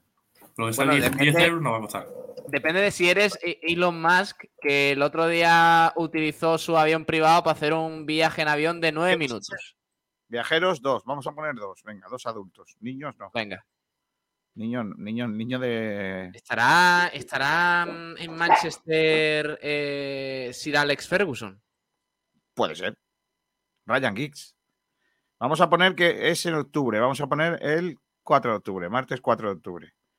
Y regreso. Espérate. eh, martes 4 de octubre y, y el regreso el, el 6 de octubre. Venga, vamos a estar dos días allí. Cuidado, ¿eh? Cuidado, que se nos va de la mano esto, ¿eh? ¿Sí? A ver. Sí. El 169 cuatro- claro, pavos es que por 4 de octubre muy pronto, no, no es tan pronto los premios. Chicos, Sergio Rubio ha dado con la clave. Te llevas a Juan Durán que cuenta como un niño. Claro, claro.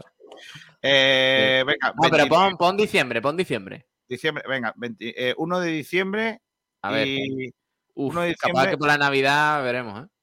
Bueno, va a ser eh, 6 de diciembre y Venga. 6 de diciembre es puente aquí en España, eh. Cuidado, ojo con eso, eh. Ojo, ojito con eso, ¿eh? 5 de diciembre y 2 de diciembre. Venga, ¿vale? No, que he puesto enero, joder. Madre mía, qué tío. Hombre, del 5 al 2, se da del un 2 al mayor, de 5. verdad. Ahora, ahora, ya está. A ver, A ver, venga, dale. venga, venga, pónmelo más barato, ¿eh? Venga, 40 euros, ¿no? Una cosa así, si no, no vamos, ¿eh? A ver. A lo mejor puede ser el vuelo de Tenerife este que está tardando tanto en llegar en Málaga. Con 10 117 escalas. Claro. A ver. 65 euros por persona, vamos. ¡Oh! Ahí sí, ¿eh? Ahí sí. Nos vamos a Se Manchester. firma. Escúchame, no, 62 y salimos a las 5 y media y llegamos y salimos de allí a las 6 de la mañana. Está bien. Me gusta, me gusta. 62. Eh, José Belmonte da otra idea eh, que es eh, más fácil. Dice, ¿por qué no os vais a Gibraltar que os saldrá más barato?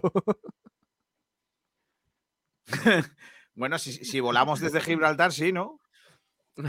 no, pero claro, es que como él dice que Gibraltar es inglés, Claro. pues... No, pero a lo Porque mejor hay, hay podéis ir, ir en bici como Chris. a Mira, mira viajero... Hostia, es que viajero mochilero es que cumple a la perfección con su nombre, macho. Dice, eh, Málaga-Manchester. Eh, que, ah, la faltada final. Viernes, ¿no? De lunes a viernes, del 3 al 8 de diciembre, sale 56 por cabeza. No, no, no. La faltada final te la ahorra viajero porque no es así. ¿Y entonces cuánto paga Pablo? ¡Oh! ¡Vamos! No, no, no, no, decía, decía no, no, decía que 56 cabezas y Sí, sí. es verdad que yo gasto, yo gasto buena almendra. Yo gasto buena almendra. Entonces pondríamos una. Se multiplicaría cada uno por dos. Claro, por dos, échale 112 por mí. No, pero está bien, ¿eh? Vamos a ir a Manchester, ¿eh? Sport Radio. Apúntalo, apúntalo, García, como las porras, apúntalo, venga. Joder, Manchester, ir a, Manchester. Leche, pero te estoy diciendo, pero a ver, vamos a esperar, vamos a esperar a ver cuándo es. ¿Imaginas que vamos y no es la fecha? y nos plantamos allí con Ian Gallagher este y toda esta gente. Efectivamente. Bueno, venga, eh, léeme oyente sobre el, debate este. Eh, que hay cositas, ¿eh? Hay cositas interesantes. Ahora vamos con lo de Juanfran, que, que vaya rajada pegó ayer. Juanjo Rodríguez Romero, ayer estaba derrotado porque le duele el Málaga, pero sabe que Manolito no lo va a echar. Eh, José Miguel Suárez Montoya, los cuatro cambios demostraron la desesperación con el equipo. Para mí, muy, muy apático y sin alma. Creo que esa es la clave que él no ha impuesto, tal como es su carácter.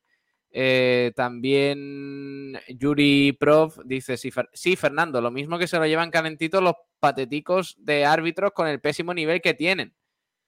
Eh, Juanjo eh, nos decía que, no creo sobre lo que decía Fernando, Manuel Heredia. Hombre, la rueda de prensa de ayer no creo que saliera cantando y bailando por malagueña.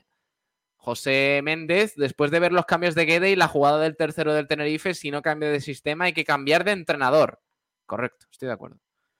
Eh, también Juanjo Rodríguez no defiende ni al club que te paga, se riende del Málaga con el bar y ni abre la boca. ¿Qué menos que un comunicado elegante y claro. Dice Juanjo, Boquerón Andaluz, la planificación se ha hecho en torno a Guede y ahora el que vendrá tendrá que jugar sin extremos. Menudo marrón tiene el que venga. Solo tenemos jugadores por, o sea, para jugar por el centro y toque. Profundidad, cero. Eh, José Villa, si se despide y finiquita a Guede con el poco margen salarial que queda, ¿quién querrá venir? Sabiendo que viene a un equipo mal trabajado en lo físico, desequilibrado y sin posibilidad de fichar que lo flipas, pase lo que pase, si el sábado la Rosaleda no canta eh, contra Gaspar, me decepcionaría esta afición. Bueno, pase lo que pase, no. Si ya se ha ido, eh, si ya se ha ido, me da igual que no se cante. También Sebastián nos decía, Juan Fran dice verdades como puños y no es penalti, esto es la Liga Española. Dailor Pepe Mel eh, ya tuvo, creo, en Dialle y Rubén Castro en el Betis. A Kiko no le gusta, pero está acostumbrado a sacar rendimiento en momentos así. Es un motivador nato, aparte de tener muchos tiros dados. Dice Dailor, eh, Sebastián, Pepe Mel, llevo al Betis a segunda, ¿no?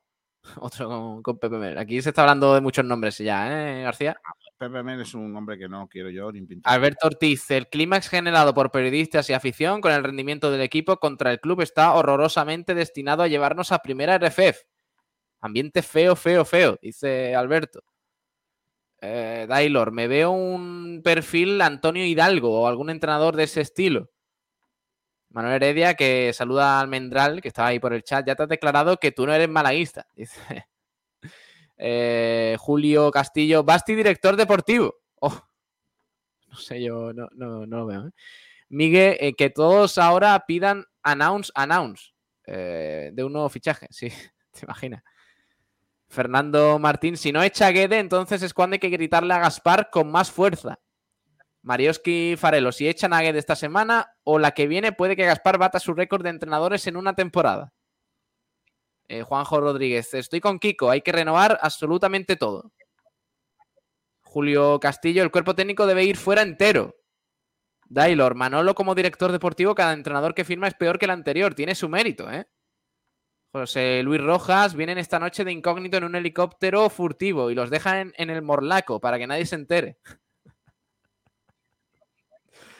Eh, que lo flipa cualquier director deportivo decente llevaría negociando con entrenadores dos semanas, pero por si acaso había que cesar a Guede, el nuestro no creo que haya empezado aún, y por esas cosas debe salir antes que Guede. Alberto Ortiz, Tapia ya dijo que no quería ir al Málaga y le tuvieron que convencer, no se va a querer quedar ni loco. Eh, Sergio Rubio, que también comentaba lo de los vuelos.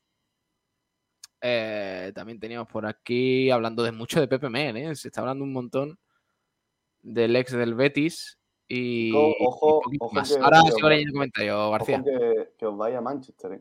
16 de noviembre ha dicho Chris que el, ¡Oh! la final y ojo que hay vuelos del 15 al 17 48 euros por persona. Vamos, cómpralos ya, pero cómpralos ya, charao. Cómpralos ya, Pablo. saca la billetera, Salvi. Saca el billete, Salvi. Yo saco el billete, pero billetes no tengo. Vale, del 16. A ver, ¿qué días, qué días son? Del 15 al 17, claro, el evento el 16. Vale, del 15 al 17 Manchester United. Ryanair. En Ryanair, ¿no? Espérate. 47,99 para ser exacto. No, no puede ser en, en, la esta, la grande. La... Además, muy buenas horas, ¿eh? Os vais a las 9. Pero, perdona, Salvi, Ryanair, Ryanair es la que vende más eh, sitios de los que tiene en el avión para que luego la gente se pelee. Vamos a intentar no volar con Ryanair, por lo que sea, ¿eh? Porque yo, yo, quiero ir. yo, también quiero ir. ¿eh? Por lo que sea. La, fecha que me has dicho, ¿cuál es? Del 15 de noviembre, que ha dicho, al 17 de noviembre. yo quiero, eh, eh, la García. de ese mes, ¿eh? son los días más baratos de ese mes, de ese mes gracias a la organización. Yo quiero, Kiko, yo quiero pagar y que me den el producto. Pablo, ponemos cero maletas, ¿no? Pues, vamos con lo opuesto, ¿no? Con lo opuesto, si no hay más, y tampoco. Quiero decir. Nuestro objetivo no va a ser quedar guapos allí. Totalmente. Yo voy a, ir en traje y voy a volver en calzoncillos. A ver. Que me, diga esto cuánto vale el precio. De cero a tres vuelos dice que hay. Madre mía, pues está la cosa. A ver, pero ¿qué días son? ¿Qué días son, Salvi? Perdona. ¿Viernes? 15 al 17, eh, martes, miércoles y jueves, creo que. Ah, perfecto. Encima no es ni fin de semana. O sea, para, poder estar aquí durante la, transmisión. Ahora son muy buenas, ¿eh? No tenéis que madrugar casi en Málaga 9.40 la salida, vuelta 12. 76 euros por persona. Kiko, a mí me sale aquí. Me fío más de Salvi, ¿eh? Me fío más de Salvi. En kiwi.com. En eDreams. Eh, mira, Sergio Rubio dice: eh, en Ryanair te ponen apuestas en el vuelo y rifas, Kiko, y eso te mola. ¡Vamos! Carrera de perros. José Méndez, ojo que el vuelo de Ryanair hace escala en Bombay. ¿Y qué pillamos? Nos va, a llevar, nos va a llevar a Nueva Zelanda, niño. El hotel será el hotel que cojamos, niño. ¿Tenemos amigos en Manchester? ¿Alguien que haya jugado en el Málaga, que sea amigos nuestros? Sí, hombre, claro. Eh, Cristiano, ¿no? Van Nistelrooy. Van Nistelrooy, claro, Van Nistelrooy, hombre. Pero Van Nistelrooy está en Holanda. Malo será que no, no, que no se acuerde de nosotros, Van Nistelrooy. Además, yo, yo tengo. Iba a decir, yo tengo mano con Cristiano, digo, no, es la mejor frase. Eh, bueno, que. ¿Cuánto salen los hoteles? Porque igual lo bueno, pero lo miramos más tarde, ya está, ya lo planteamos. Esta noche lo hablamos, Kiko. Lo mismo Pellegrini tiene allí piso todavía, ojo, Kiko. Ojo, el Hotel Britannia. Pellegrini tiene piso. Eh. Hotel Britannia City, 40 euros la noche, ¿eh? Ojo, escúchame, que no es mala, ¿eh? Hacemos un Juan Fran con José Rodríguez, pero con Pellegrini. Pellegrini tiene que tener alguna propiedad en Manchester, ¿eh? Yo creo que no la alquila esos días. ¿eh? Hay un hotel que se llama McDonald's. Estamos guapos porque incluye la comida. El menú ahorro. El menú ahorro. El menú Big King. Big King, ya que no hay reina, pues, bueno, eh, viajero mochilero. Los hoteles no son caros, ¿eh? 43 pavos el día, no está mal.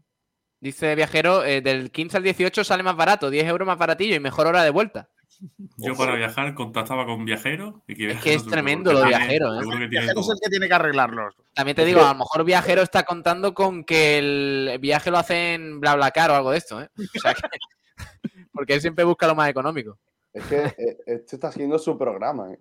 claro, te da, te da la bota, su salsa, el hijo Pucci. Eh, nosotros, en lugar de estar pidiendo la dimisión de Manolo Gaspar y eso, estamos viajando a Manchester. ¿eh? Fijaos bien, vamos a, seguir, ¿eh?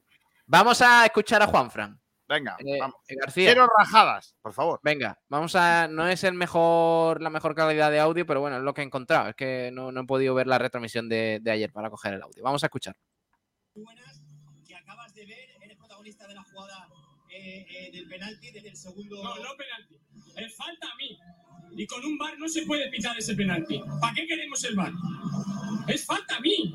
Si yo estoy por delante, ¿cómo le voy a hacer penalti? Por favor, lo acabo de ver. Hay un bar. No puede ser, ¿eh? Esto es la liga, la liga española, ¿eh? De las mejores ligas del mundo. ¿Cómo puede ser eso?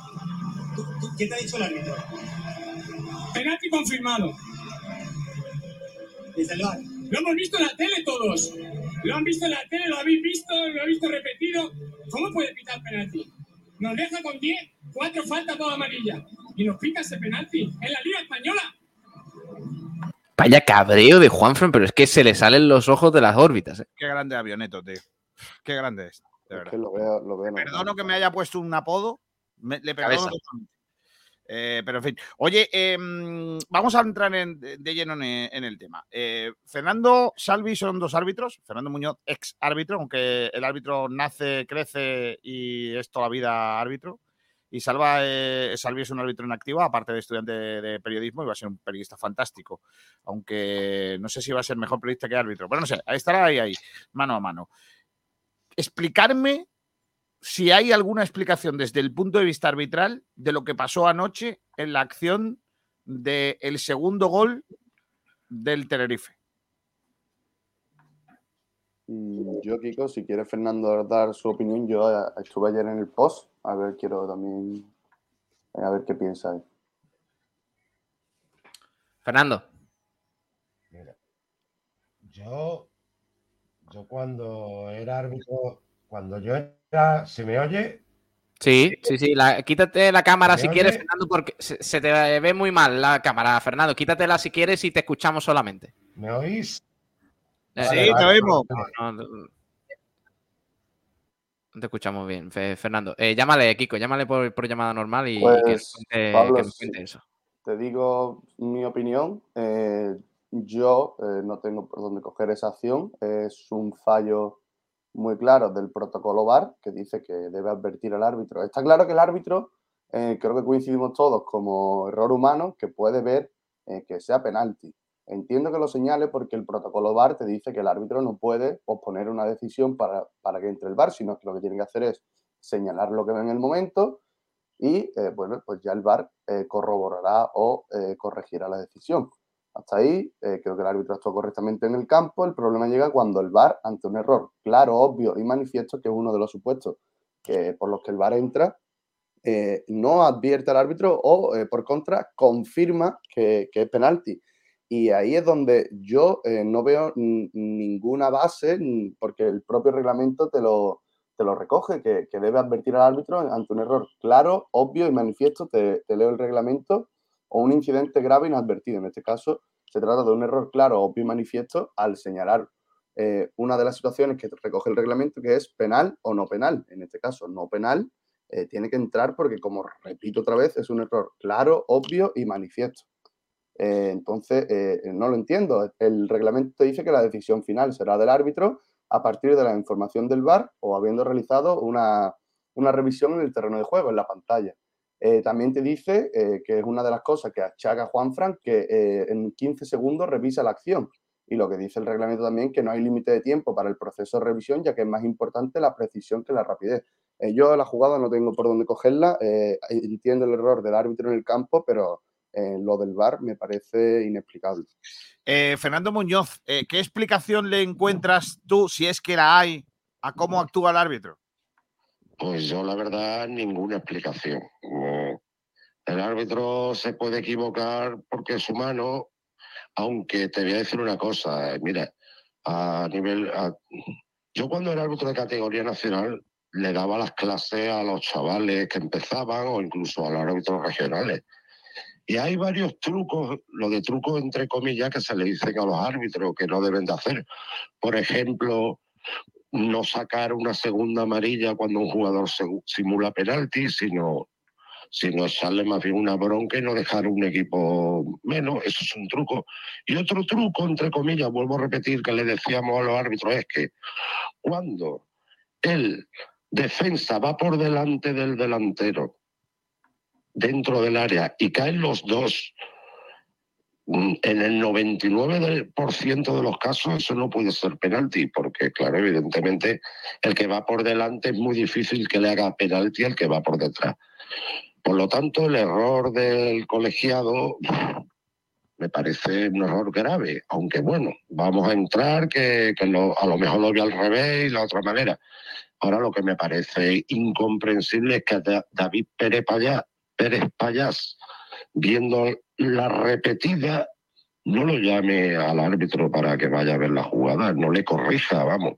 No, no le encuentro explicación, Kiko. La García Verdura también estaba en el bar. Evidentemente, y además eh, creo que rara vez hay unanimidad en una cosa, ¿eh? en esta vez creo que va a haber unanimidad en que no es penalti. Eh, te pregunto, eh, están diciendo ya por ahí que si va a haber neverazo y que a los dos les va a costar esto tal. ¿Creéis que, después del clamor unánime sobre la acción, porque Juan Fran ha sido muy claro con, lo que ha dicho y sobre todo porque ayer todas, todas las tertulias deportivas de por la noche, tanto las radiofónicas como las televisivas, abrieron con un partido de segunda división lamentable entre el Málaga y el Tenerife o el Tenerife y el Málaga sobre esta acción, si les va a caer más todavía por la repercusión y la magnitud que está tomando el asunto. Neverazo, hombre, eh, el error del colegiado de campo no deja de ser un error de apreciación. Desde luego, el informe que va a llevar por parte de su informador, del delegado de partido, yo pienso que va a ser malo, evidentemente, pero al del bar sí, vamos, al del bar. Es más, deben de llamarle más al orden que al, del bar que al árbitro de campo, aunque haya cometido un error de primero de GB. Vuelvo a repetir, es que yo a los niños se lo decía en las clases. Cuando el jugador, eh, cuando el delantero, el defensa va por delante y lleva al delantero detrás de él, no, no puede haber penalti. En todo caso, puede haber falta del delantero. Pero bueno, así todo lo ha hecho.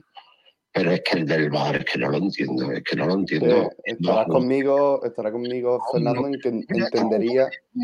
Que la, bueno, igual lo muy similar a la del Málaga en Amorebieta la temporada pasada. No sé si os acordáis. Que esta vez sí salió, aquella vez salió el Málaga beneficiado. Le pitaron un penalti muy similar a favor del Málaga, que fue ganó el Málaga el partido. Pues esta jugada en el otro lateral del área, pero es prácticamente idéntica. Se ha pitado penalti. Pero vale, vamos a poner el árbitro de campo se ha equivocado, que vuelvo a repetir, que es el primero de GB que no puede haber penalti, un jugador que va por delante eh, no puede hacerle penalti al que va por detrás, a no ser que sea un agarrón, y en este caso no haya agarrón porque se ve que, que, no hay agarrón. Entonces, para mí, el error más grave lo comete David Pérez Payá, que fue defendido de categoría hace tres temporadas y en el bar sigue haciendo de las suyas. Me duele decir esto de, de un compañero, pero es que es la verdad, es que no lo entiendo. Es que no lo entiendo como David Pérez Payá no llama al orden al árbitro de campo, al valenciano. Es que no lo entiendo. Eh, Fernando Muñoz, un abrazo fuerte. ¿eh? Hasta, la, hasta la próxima, amigo. Venga, gracias a vosotros. Hasta luego, crack. Salvi eh, Aguilar, ¿tú crees que va a haber un neverazo o no? Pues Kiko, yo he estado por ahí mirando y bueno, también hay un código de disciplina deportiva que recoge las sanciones a los árbitros y lo que más, de todas las que he leído, distingue entre leve, grave y muy grave y en caso, eh, bueno, la que más he visto que se puede adecuar a, lo que ha pasado, eh, que eh, me, bueno, me gustaría decir que entendería que el colegiado de campo sí que no hubiera sanción ninguna, porque como ha dicho Fernando, error de apreciación, pero en el caso del VAR, donde estaban Pérez Paya y García Verdura también, dos árbitros de segunda división, sí que mm, vería lógico que hubiese lo que se denomina comúnmente como neverazo y buscando un poco en este código de disciplina deportiva, eh, consideran falta leve que eh, pueden ser sancionadas desde amonestación a suspensión por tres jornadas el desconocer las reglas del juego. Yo entiendo que, evidentemente, son árbitros de segunda división que las conocen perfectamente, pero eh, yo creo que en este caso pues, mm, lo pueden considerar como un desconocimiento al no advertir por un, error claro, obvio y manifiesto. Yo entiendo que no se tiene en cuenta eso que, que refleja la regla, así que yo sí que entendería que, los árbitros del VAR eh, pues, tuvieran alguna sanción y no lo descarto, aunque, tampoco podría estar seguro de ello. Em, iba a preguntar sobre la otra parte que es, ¿crees que va a ser sancionado Juan Fran por las declaraciones? Mm, pues Kiko, si quieres te, te enseño, eh, bueno, primero te digo eh, qué, regula, qué regula estas declaraciones y te, te comento un par de ejemplos eh, que no han sido sancionados y otros que sí, para ver un poco y poner en contexto estas declaraciones. lo que regula esto es el artículo 100 bis, que dice que la realización por parte de cualquier persona sujeta a disciplina deportiva de declaraciones a través de cualquier medio mediante las que se cuestione la honradez e imparcialidad de cualquier miembro del colectivo arbitral o de los órganos de la, de la RFEF, así como las declaraciones que supongan una desaprobación de la actividad de cualquier miembro de los colectivos eh, mencionados cuando se efectúen con menosprecio o se emplee un lenguaje ofensivo, insultante, humillante o malsonante. Serán sancionados. Eh, las sanciones eh, pueden ir de 4 a 12 partidos y multa desde 601 euros a 3.505. Eh, algunos de los casos que ha habido, pues os sonará el de Gallá eh, en su día, que bueno, dijo algo así como que el árbitro lo ha visto y no lo ha querido pitar. Eh, fue sancionado con cuatro partidos. también fue sonada la de Yago Aspas, que dijo que el árbitro, bueno, en el partido este del Madrid, que el árbitro pitó tres penaltis, creo, y dijo, al árbitro solo le faltaba pitar el último para tirarlo él.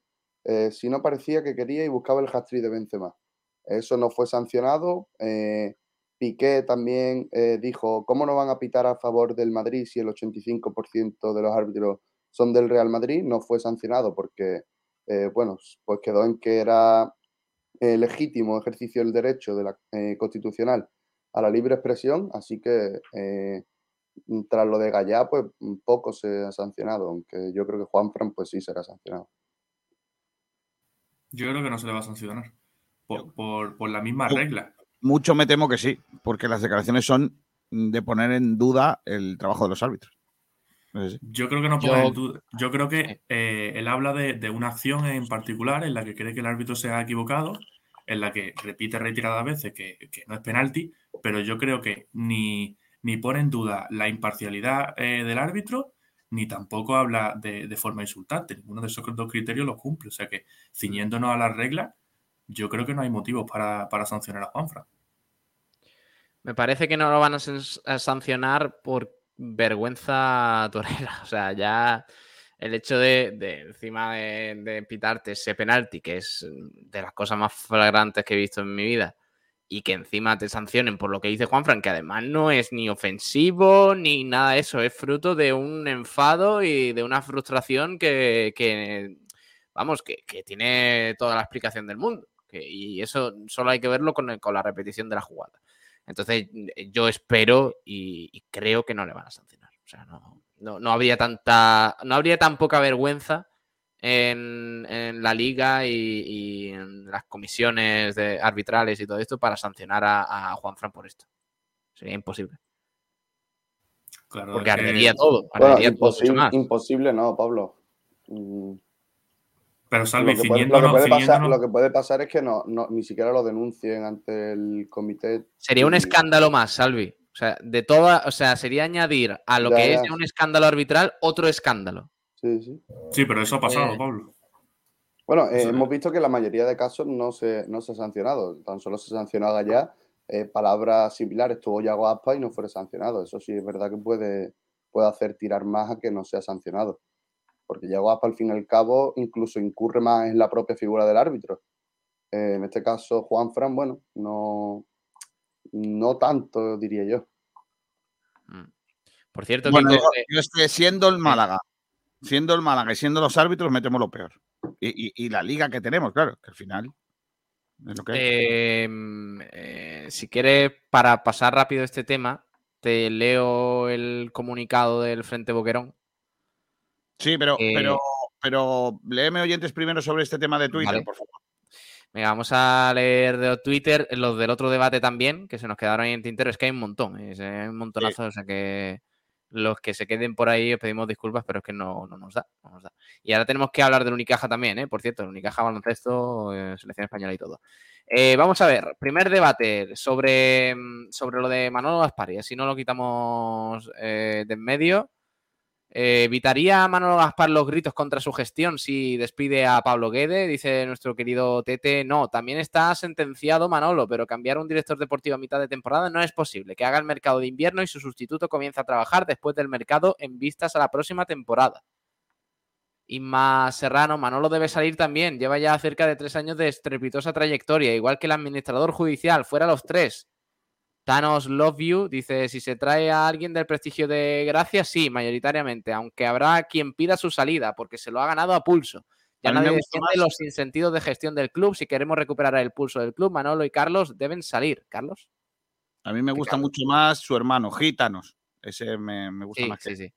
Samu Oliva, el que se tiene que ir es él. Ha demostrado ser un pésimo director deportivo, que se deje de tantos golpes de pecho de malaguismo y de ser tan arrogante y prepotente y se pide de aquí, y a ser posible que se lleve a todos sus colegas. Madre mía. Javier, no, si te engañan una vez, la culpa puede ser del otro. Ya van cuatro, no se irá hasta que no haya un CEO, que es un CEO. Un CEO, pero falta una ah, E. Ah, un CEO, vale. ok, ok. Eh, Gonzalo dice: Por mí se irían fuera el administrador, despedido por la jueza porque de números bien, pero de administración deportiva cero.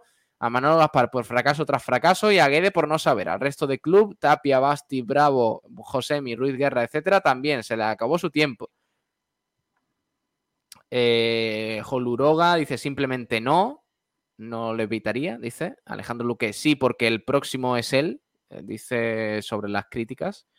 Fran eh, a, 90F Javier ya no tiene excusa, no debería continuar en el club planificando nada. Todo lo que haga en adelante va a perjudicar al Málaga en la parcela deportiva, hipotecando a sus futuros sustitutos, si es que lo largan. Eh, Ale Jiménez no, evitaría nada, la culpa es de todos los miembros que componen el Málaga, no se escapa nadie, aunque los jugadores son los primeros que deberían de revertir esta situación.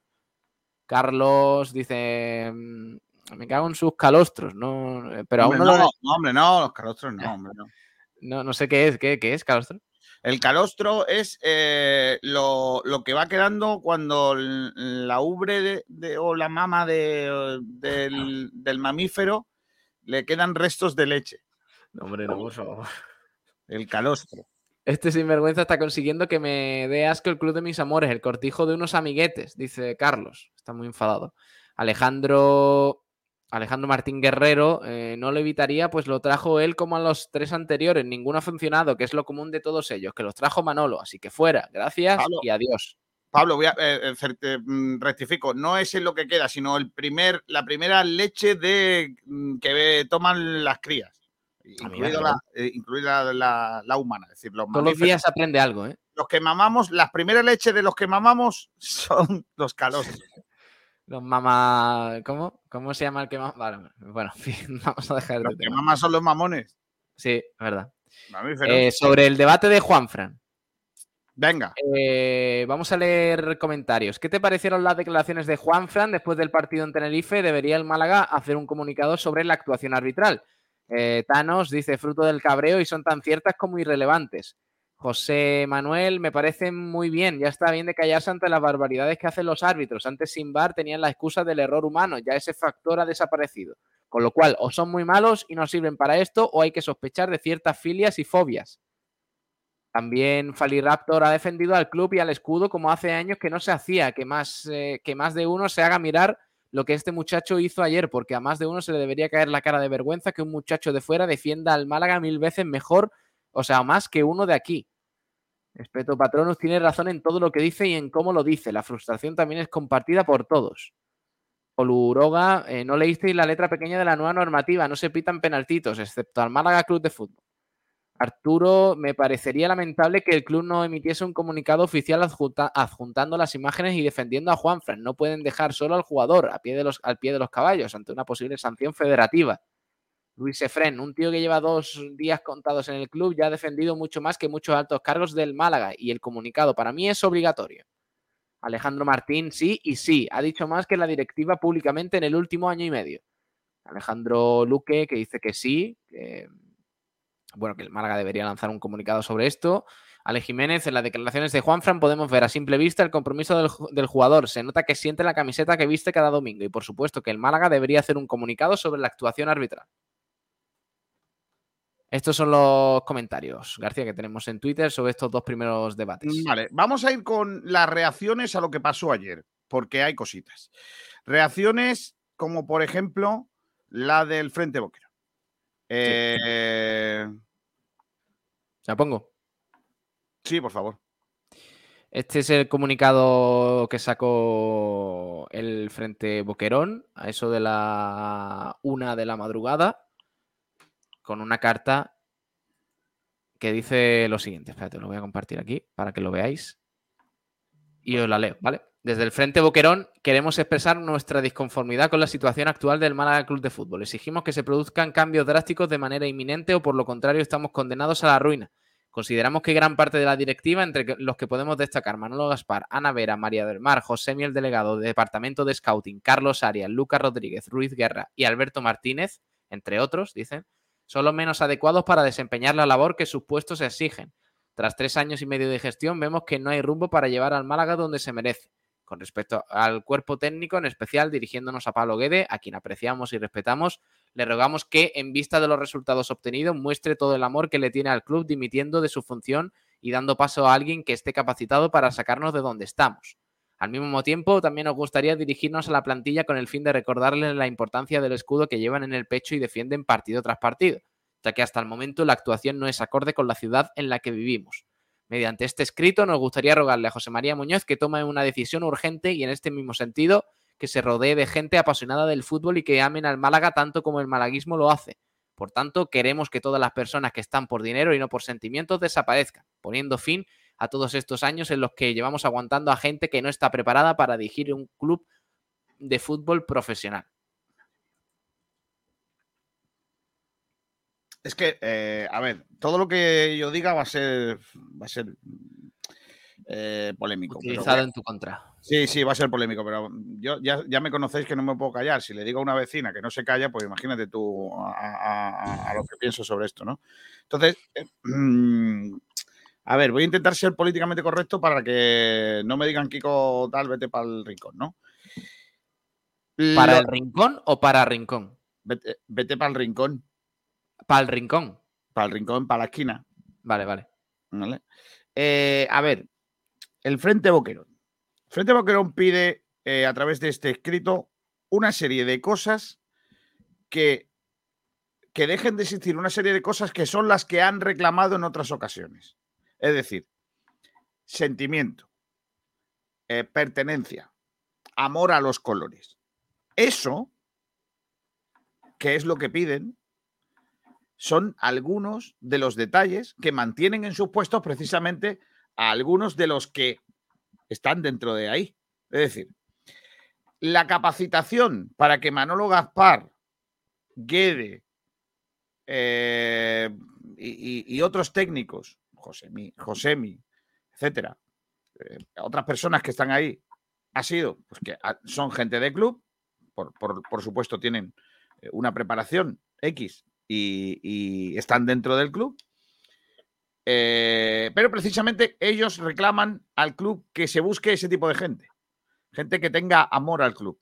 Cuando lo que tiene que buscar el club es, el club es gente preparada, no gente que tenga amor al club. Y además gente preparada que sea profesional, porque aquí supuestamente hemos traído gente que no tiene amor al club, léase Caminero y ya hemos visto cómo ha salido.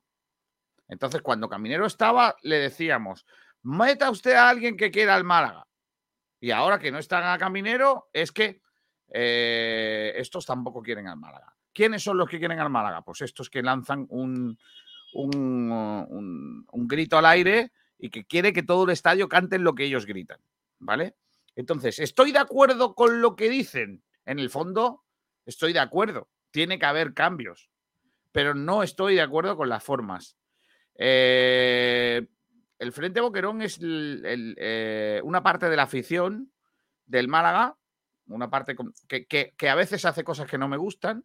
Esta carta es una de ellas. No me gustan cuando, cuando habla de técnicos que no pinchan ni corta en lo que, en lo que está pasando en lo deportivo, sinceramente, eh, porque yo creo que el problema que tiene el club a día de hoy es un problema deportivo. Si, no recuerdo mal, estamos en la mejor situación económica de mucho tiempo Eh, y, esto, lógicamente, es un, detalle que, no, se os puede, no se nos puede olvidar. Eh, que nombren a Josemi, eh, realmente no sé qué culpa tiene Josemi de lo que está pasando. No deja de ser alguien que está haciendo un papel, que es el de delegado de equipo, que a veces, bajo mi punto de vista, Josemi es alguien que, es muy visceral y, que le han sacado algunas tarjetas, incluso ha sido expulsión, expulsado cuando no debía ser, porque debería de ser otro, otro perfil, ¿no? De, hombre, pero es alguien del club que ama al club y que, que, tiene, y que tiene un bagaje. Y con respecto al de los trabajadores, mm, la verdad es que estos mismos trabajadores de los que ellos hablan son los que han permitido, por ejemplo, que el año pasado fueran ellos y no otros los que se entrevistaran con los jugadores entonces eran buenos y ahora son malos. ¿O cómo va esto? Eh, estos que ahora están son malos cuando el año pasado les decían no toca hacer este cántico, esperaros. Y ellos aguantaban. ¿Qué ha pasado en el camino? Para que ahora sean malos y antes eran buenos. ¿Qué ha pasado? Pues que al, al hilo de que todo está mal, vamos a intentar ganar adeptos. Yo es que en, serio, no entiendo esa, carta en alguno de sus aspectos. En el fondo estoy de acuerdo porque tiene que haber cambios. Eh, y por supuesto no me, ha, no me ha gustado, por ejemplo, la entrada dentro del organigrama de los asesores de, del, eh, del, administrador judicial o de los representantes del club de eh, Ruiz Guerra. Pero nombrar con pelos y señales a gente que no deja de ser trabajador del club y que para mí no tiene nada que ver con que el equipo gane o pierda, pues la verdad que no. Decirle a Manolo Gaspar, al que tanto han defendido, Manolo, vete ya. Pedir a Guedes que se vaya, por supuesto. Pero son los primeros que gritaron el año pasado jugadores mercenarios después de haber estado riéndole las gracias y de haberles dado el micro para que hicieran gracetas eh, y monólogos en el estadio. Y, luego eran muy malos y eran mercenarios.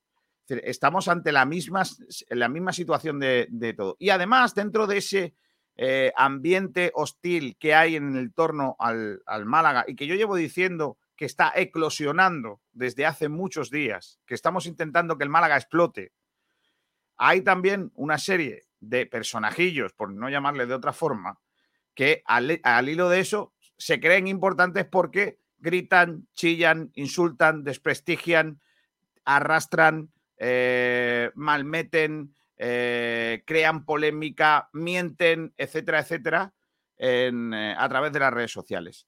Y lógicamente eso no ayuda a que el clima dentro del Málaga sea bueno ni positivo. Entiendo que el Málaga quiera cerrar como una burbuja todo esto, porque entiendo, por desgracia, que hay que intentar por todos los medios que no eclosionemos, porque como sigamos así, esto va a saltar como un polvorín y vete tú a saber a dónde acabamos. Entonces, no estoy para nada de acuerdo con eh, las formas de la carta. En el fondo, por supuesto, tienen que haber cambios y hay que pedirle a José María Muñoz que sea contundente en esos cambios para que produzcan efectos. Eh, Kiko, te, te leo la carta que acaba de publicar la Peña Malaguista Universitaria. ¡Vamos! Hace unos minutitos. Lo acaba de publicar esta peña, Peña Universitaria Malaguista, que ha sacado como una especie. A ver, espérate, os comparto aquí lo que es su página web para que lo veáis. Eh, lo titulan Basta ya de cortijo. os lo resumo un poquito, ¿vale? Porque es un pelín largo, más largo un día sin pan. Eh, dice, para la Peña Universitaria Malaguista, el Málaga lo es todo. Junto al Club Baloncesto Málaga son la razón de nuestra existencia. Nuestro corazón está roto por la situación que atraviesa el Club Blanqueazul. Por ello queremos denunciar públicamente que la situación deportiva e institucional que atraviesa no puede continuar ni un día más. Eh, nuestro club está gestionado por una directiva que tras tres años y medio solo ha demostrado que llevan el club como un cortijo donde solo miran por sus intereses personales, primando las relaciones de amistad a la meritocracia siendo este el principal problema que nos ha llevado a una realidad catastrófica a nivel deportivo e institucional. Dice, ojo con esto, la, la malagueñización del club solo nos está llevando al fracaso. Por eso, desde la Peña Universitaria abogamos por la profesionalización total de todas las áreas del club, funcionales y representativas, así como la cantera. Hace años toda esta situación pasaba desapercibida por la presencia del impresentable jeque Altani, pero ahora sin él está igual o peor. Por ello, solicitamos a la jueza, a doña María de los Ángeles Ruiz González y por ende al administrador judicial, don José María Muñoz, den un cambio eh, de rumbo de 180 grados, cesando a toda la directiva actual y contratando a profesionales de reconocido prestigio que enderecen la situación del equipo en la segunda división, en la Liga Smartbank. Manolo Gaspar, Pablo Guede y todo su cuerpo técnico no pueden continuar ni un día más al frente de la parcela deportiva. Urgen cambios drásticos que hay que afrontar sin demora como club profesional de fútbol que somos, aunque no lo parezca. Con respecto a los jugadores de la primera plantilla, queremos recordarles que llevar nuestra camiseta es un privilegio al alcance de pocos profesionales y que ellos, de momento, no han demostrado ser merecedores de dicho honor. Deben ponerse las pilas y dejar de pisotear nuestro escudo. Asimismo, nos sorprende la actitud de complacencia de un sector mayoritario en la prensa deportiva de Málaga, salvo excepciones contadas con los dedos de una mano. Como aficionados malaguistas, es curioso comprobar cómo antes eran muy críticos con el club, denunciando siempre anomalías deportivas, extradeportivas y posibles desapariciones. Pero ahora callan a pesar de que estuvimos a punto de descender a primera RFF la temporada pasada y en la actualidad estamos penúltimos de la categoría con solo tres puntos de 18 posibles. Basta ya de cortijo, el Málaga es algo muy serio. Esta es la peña universitaria, ¿no? Sí. otra, otra peña, eh, o la única que yo sepa, porque lo que me cuentan desde la Federación de Peñas es que el, Frente Boquerón está eh, iniciando los trámites para incluirse dentro de la Federación de Peñas, la única peña que reconocida como tal pero que no está en la Federación de Peñas. Eh, sus motivos tendrán por los que no están en esa Federación de Peñas. Imagino que tendrán un porqué. Lo que a mí me cuentan desde la Federación de Peñas es que estaban, pero dejaron de estar por lo que sea. Dejaron de pagar lo que sea y, no están ahora. Así que, bueno, pues nada, ahí están ellos también pidiendo eh, cosas, ¿eh? pidiendo cositas y que ellos, a diferencia un poco del Frente Boquerón, eh, digamos que señalan mucho la malagueñización del Málaga. Que creen que no es la manera correcta de llevar a un club y de profesionalizarlo al, máximo. Y que, bueno, y lo del cortijo, que ya hemos comentado. Piden un poco lo contrario que el Frente Boquerón. El Frente Boquerón pide más, más, más amor, más amor propio, más. y, el, Frente Boquerón mm, pone nombre y apellidos a las personas que quieren que salgan. Eh, la Peña Malaguista no, no, lo pone o no lo dice. Más correcta, ¿eh? la, carta de la Peña Universitaria me parece más correcta. Por cierto, sorprendentemente, sorprendentemente en, la, carta del Frente Boquerón no hay ningún giro hacia la cantera. No, no hay ningún nombre de la cantera que, salga en esa, en esa reestructuración eh, que piden o que exigen y tampoco la hay en la misiva o en la, petición de, esta otra peña. Tal. Hay que decir que también la Federación de Peñas ayer hizo no un comunicado, pero sí unas declaraciones en Twitter. ¿Se puede decir que son declaraciones las de Twitter? Sí, claro, claro. Twitter se hacen declaraciones, no se hacen comunicados, ¿no? Sí, sí, Vale. Pues eh, la Peña, la Federación de Peñas ayer hizo un comunicado también exigiendo pues, que haya cambio de entrenador fueron bastante más. es muy fácil. Yo mm, lo que sí le diría a, los oyentes, a la gente que nos escucha todos los días, que, los amo, eh, como personas y como entes de Internet, eh, yo sí les pediría que, que no, quiero decir, eh, según el momento, si el Málaga gana, si el Málaga pierde y todo eso, que no hagan caso siempre a una parte. Vamos a intentar, intentar tener un poquito de espíritu crítico y pensar que la gente que lanza comunicados, que yo no digo que sean malas personas, ni mucho menos, ni digo tampoco que sean buenas personas, no digo nada, solo nosotros estamos aquí para informar, pero no nos creamos todo lo que dicen, porque es verdad lo que dice Kiko de que eh, lo de poner nombres en la carta del Frente Boquerón, eh, señalar tan directamente a personas que, que en mi opinión, ni pinchan ni cortan como eh, Ana Vera, por ejemplo. Creo que no tiene lugar.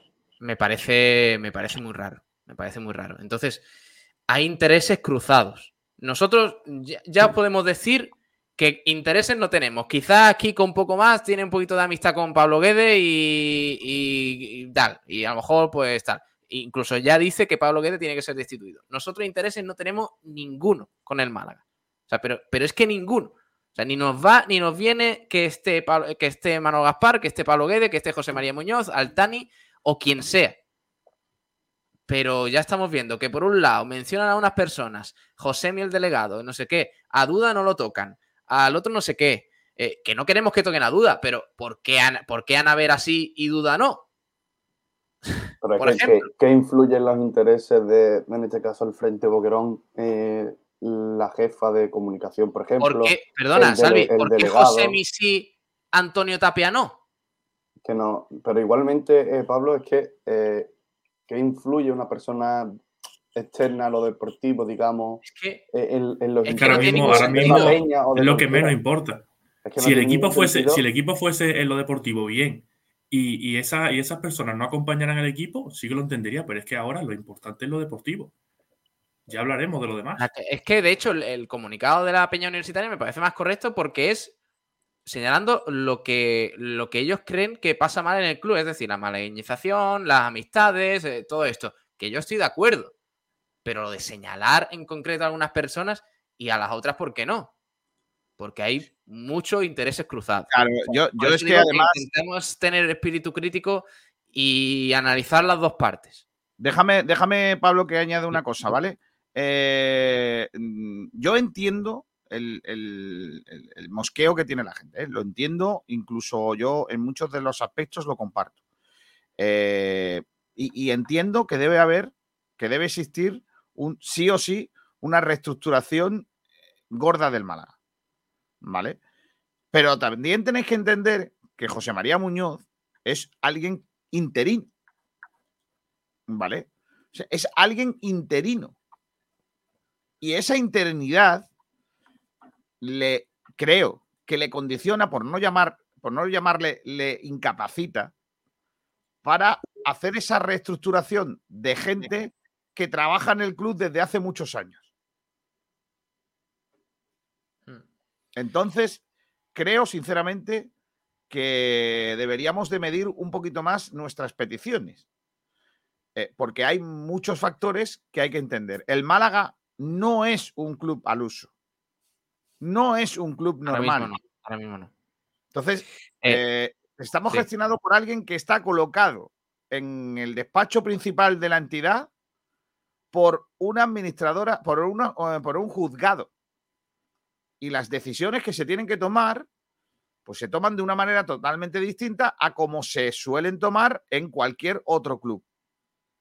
¿Vale? Entonces, creo que deberíamos de tener, mm, no sé, no, no la palabra no es paciencia, pero sí entender que en materia, a la hora de tomar decisiones, el Málaga es una entidad distinta a la del resto del fútbol nacional a día de hoy. Muy distinta. Eh, ¿Qué pasaría si el club lo gestionara eh, Blue Bay o, Altani o una persona que venga a comprarlo? Bueno, pues aquí estaríamos gritando, Altani vete ya, eh, Blue Bay vete ya, o en su defecto, pues el que fuera, Fernando San vete ya, o lo que sea. Aquí el problema es que no podemos decir José María Muñoz vete ya, porque entendemos que José María Muñoz además es el único que ha sido capaz de enderezar el rumbo económico de, por otro lado, un club que estaba a las puertas de la desaparición. Entonces, claro, e, esa situación es muy delicada.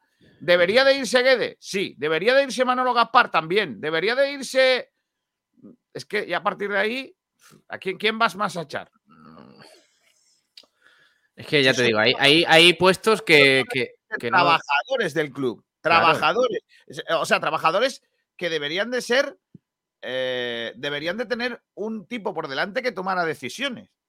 Que ojo, no tampoco esto no es una defensa ultranza de Anavera, pero es que a mí me escama mucho que en un comunicado se pida el cese directamente, incluso se pongan eh, pintadas en la Rosaleda eh, en contra de Ana Vera, que ni pincha ni corta en la actualidad del, del Málaga, y que luego no se hable de otras personas. Entonces, hay muchos intereses cruzados, por favor, vamos a intentar ser lo más objetivo posible eh, y ser realistas y, nosotros ni intereses, ni no intereses, ni nada de eso. Aquí estamos para pasar un buen rato, para, bueno, pues intentar transmitiros buen ambiente y al mismo tiempo informar. Es que no tenemos más. Entonces no veáis conspiraciones de nuestra parte donde no las hay. Nosotros contamos lo que hay, básicamente. Ni hacemos eh, juicios de opinión fuera de nuestra parte y, tampoco vamos a poner en cuestión ahora el trabajo de Ana Vera o el de Josemi. Vamos, es que yo voy a hablar de Josemi o sea, yo tengo idea acaso de lo que hace Josemi dentro del equipo.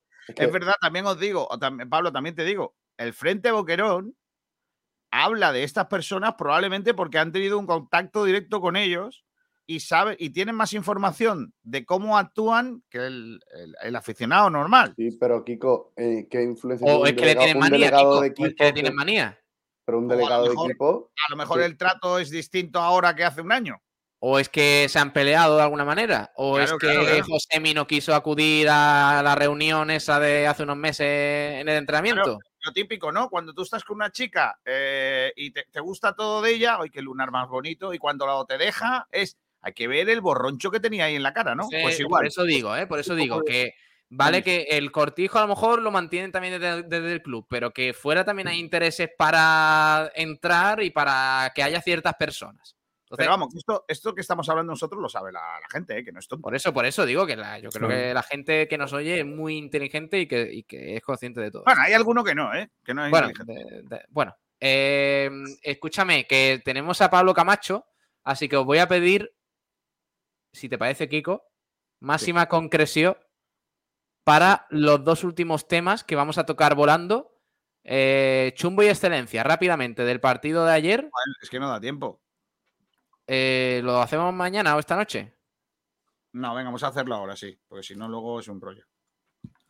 Venga, eh, Salve Aguilar, chumbo y excelencia de ayer del Málaga. Pues para mí el chumbo se lo voy a dar a Bustinza porque creo que esa segunda acción se precipita, condiciona el partido y es una entrada que con amarilla no puede hacer. Y la excelencia me, cuesta, me cuesta mucho ahora mismo tuvo algunos destellos en la salida de balón, se lo voy a dar en Dialle. Tuvo... Dani, ¿tú? Eh, mi chumbo también Bustinza, con su mención especial a Fran Villalba, que también estuvo muy mal, pero peor Bustinza con ese error. Y luego la excelencia, me salen pocos nombres, pero por dar algunos, Javi Jiménez, creo que estuvo correcto en, el primer tiempo. Así que por, nombrar a alguien, Javi Jiménez por encima de los demás. Vale, yo, eh, no lo tengo muy claro. Para mí el peor Villalba y, el mejor Juan Fran. Por lo que hizo en el terreno de juego y por lo que dijo fuera del terreno de juego. Vale, eh, para mí el mejor Javi Jiménez y el peor Fran Villalba. Eh, apúntalo, Kiko, y te voy leyendo mientras comentarios. ¿El, ¿El, mejor para ti, Villalba? No, el mejor Javi Jiménez y el peor Fran Villalba. Ah, vale, vale, vale. Está aquí. A ver, te leo comentarios de Chumbo y Excelencia. Em, eh, tenemos el de Chisto que nos dice Chumbo Bustinza, Excelencia en Dialle. Vale. Espeto Patronus. Chumbo Alex Gallar, Excelencia Manolo Reina. Vale. Joluroga nos dice eh, Excelencia Juan Fran.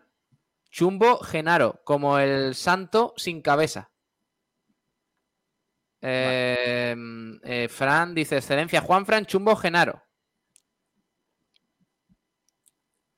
Ale Jiménez, Chumbo Genaro, su falta de concentración y de contundencia es inexplicable. Excelencia, Juan Fran. Y el Rumba nos dice, excelencia, Loren Zúñiga y quiero más minutos para él. Chumbillo, Unai Bustinza. Vale, aquí en, el oyente dice Mozart, excelencia Juan Durán por la moral Alcoyana y el chumbo se lo daría a Villalba. No puedes hacer luchar contra molinos de viento a tus fans. Vale. Exacto. También dice Luis Efren, sí. Sí, dice excelencia Juan Fran, chumbo Manolo Reina. Vale. Viajero mochilero, excelencia Zúñiga, Loren Zúñiga por sus ganas y por lo que aportó, chumbo Bustinza. Vale. Eh, Alberto Ortiz, Chumbo Bustinza, excelencia Loren. Hay que sacar algo bueno de esos minutos, pero se lo deberíamos dar siempre en Dialle. Dáselo a Loren, niño. Ya está. Eh, Pedro Padilla dice: Kiko, ¿qué pasa con el que ganó la porra? ¿No lo dices? Bueno, tengo apuntado que el que ganó. Lo tienes por ahí, si no lo decimos esta noche. ¿eh? eh hay, dos, hay, hay, dos acertantes: Pedro Padilla y Jacobo. Tenemos que hacer el sorteo. Mañana lo hacemos en la ruleta de, la fortuna. Y ya está. De aquí tenemos poquito más. Es que ayer, ayer no leímos eh, durante el partido, claro, estaba la cosa como para leer. Eh, me parece que ya está, Kiko. Lo dejamos aquí chumbo, si te parece. Eh, nada. Luego te paso los otros eh, los otros comentarios que tenemos de anoche y lo completamos. Por cierto, esta noche estoy yo, Carricoche. Eh, adiós, Salvi. Hasta, hasta luego. Adiós, Kiko. Un abrazo. Hasta luego, niño. Nos vemos, Kiko. Nos vemos, chicos. hasta luego, Antes de nada, Kiko, antes de nada, que no hemos repasado la encuesta. ¿Cómo va? Eh, mira, te, pongo la encuesta antes de saludar a Pablo Camacho. La encuesta que hemos realizado. ¿A quién debería destituir el Málaga? Hemos puesto cuatro opciones: Guede y su cuerpo técnico, Guede y Manolo Gaspar, Manolo Gaspar, y por último, a Guede sí, a Tapia no. ¿Quién me ha Voy a votar yo, ¿vale? Desde mi cuenta personal. Voy a votar yo. Es el voto. Sería el voto 100, ¿eh? Ojo. Qué bonito. Yo voy a votar eh, Guede y Manolo Gaspar. Y gana esa opción. 58%, Guede y Manolo Gaspar, el 58% de los 100 votos, la casualidad, 58 eh, votos para, para Guede y Manolo Gaspar, 31% Guede y su cuerpo técnico, eh, solo el 3% la única opción de Manolo Gaspar, y por último, eh, el 8% restante, a Guede sí, a Tapia no. Vale. Pues ya está. Todavía quedan casi un día para que se cierre la encuesta, así que podéis seguir votando a lo largo de la tarde. Venga, pues sí. Vámonos hasta eh, la estación de. Adiós. María... Hasta luego. Eh, María Zambrano de Málaga. Ahí está Pablo Camacho. Hola, Pablo. Hola, Kiko, ¿qué tal? Eh, vienen los campeones de Europa. Pues sí, el primero en llegar va a ser Alberto Díaz, que llegará en escasos minutos, a las 2 y 10 será, está prevista su llegada. Y a las 4 menos 25, por un problema que ha habido con el aforo de los trenes, llegará Darío Brizuela. Así que aquí, aquí estamos esperando a que llegue el pelirrojo. ¿Hay mucho ambiente pues para, sí. para la visita, la llegada de, de la figura? Sí, sí, aquí esto está repleto no solo de periodistas, sino también de, muchos aficionados del, baloncesto. Aquí se ven muchas camisetas de, Unicaja y de la selección española. ¿Me, enseñas cómo está el de público eh, la llegada de la B? Pues te lo enseño, mira. Aquí todo esto es prensa y si nos vamos por aquí, claro, vemos camisetas de España, camisetas de, de Unicaja, banderas de España, por supuesto. Mucha gente con mucha expectación por ver a uno de los héroes de, este Eurobásquet que ha logrado España eh, contra todo pronóstico y más Alberto Díaz, que ha sido uno de los jugadores claves. Em, eh, lógicamente llegan y nada más llegar eh, los dos se incorporan al entrenamiento del equipo. Pues, eh, pues mira, mira, aquí está Pedrito por ahí. mira. Qué día más grande, míralo. Pues al parecer sí. Al parecer ya por, por esa previa que es en nada, esa previa de la BCL que se juega este viernes, los dos jugadores se van a incorporar cuanto antes a los, a los entrenamientos. Bueno, pues a ver, a ver qué, qué sensaciones tiene Alberto Díaz, que Pablo ha hecho un, un europeo espectacular, ¿no? Pues sí, o sea, a nivel de números quizá no es, no es el que más haya destacado, pero lo que aporta Alberto Díaz defensivamente no lo aporta ningún base del, baloncesto español, así de claro. Ha sido un, jugador importantísimo, con un más menos espectacular, es decir, cuando él ha estado en pista, España creo que ha tenido 60 puntos de, ventaja acumulados o, un número eh, un número así y eso son, es, señal de lo importante que ha sido Alberto Díaz y de lo importante que va a ser este año para Unicaja. ¿Crees que, eh, se puede estar tranquilo, como ha dicho el director deportivo de Unicaja, de que tiene cláusula de rescisión y que no va a pasar nada? Yo, hombre, yo creo que sí. Y además yo, Alberto, no lo veo con, mentalidad de querer irse de, Unicaja, sinceramente. Yo no, no creo en una salida de Alberto Díaz. Eh, no llega todavía, ¿no? Son las Habrá llegado ya el, tren y estará a punto de aparecer. Pues sí, ya se han abierto las puertas, está empezando a salir mucha gente con, sus maletas y bueno, en, nada debe de, debe de aparecer el pelirrojo. Madre mía, ¿qué se puede esperar de, del pelirrojo para esta temporada? ¿Perdón? ¿Qué, se puede esperar de, él? Si puede seguir creciendo.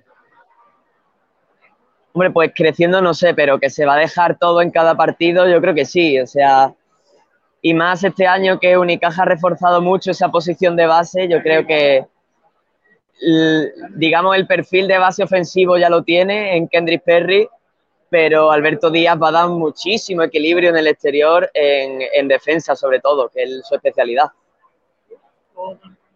¿Quién viene? Alberto Díaz. Bueno, ¿aparece por ahí o no? Pues no, parece que todavía no, no aparece hay mucha gente aquí preguntando que, quién es el que viene. Pero, pero tiene que estar, tiene que estar a puntito. Por ahí, por ahí es por donde presuntamente va, va a aparecer. Bueno, vamos a ver. Vamos a ver si va llegando eh, la figura, una de, ellas, porque eh, el otro, Brizuela, llega un poquito más tarde, ¿no? Has dicho que llega por la tarde. Sí, Darío Brizuela va a llegar a las 4 menos 25, porque por lo visto los, trenes que venían desde Madrid eh, iban repletos de aforo y bueno, los han destinado en, en distintos trenes. Bueno, pues aguardamos unos instantes a ver si llega ya o no llega y podemos ver la llegada de Alberto Díaz en directo aquí en Sport Radio eh, con, con nuestro compañero Pablo Camacho. Esta llegada de los viajeros del AVE desde Madrid. Tienes que dejar pasar. Pues claro, es que los pobrecillos no, no pueden pasar porque ahí hay una muralla humana. Sí, aquí hay un, una, muralla humana, un, muro de gente, porque es que es curioso porque algunas de las personas que, acaban de salir de la estación se quedan aquí esperando para ver si llega Alberto Díaz. Es, curioso, o sea, mucha gente aquí preguntando que quién viene y al escuchar... ¿Quién viene? ¿Quién viene? Alberto Díaz. ¿Quién es ese? ¿quién, es ese, no? Sí, mucha gente yo creo que no sabe quién es, pero, pero hay otras que, sí, que, que espera. Mira, aquí un, señor nos está diciendo que ya, que ya vienen. Viene ahí atrás, viene ahí atrás, lo que sea. Pues sí, aquí la gente, la gente ve una cámara y se vuelve loca, ¿eh? Es verdad, es verdad. Bueno, vamos a ver que ahí al fondo. Ahí se ve ese cabello pelirrojo.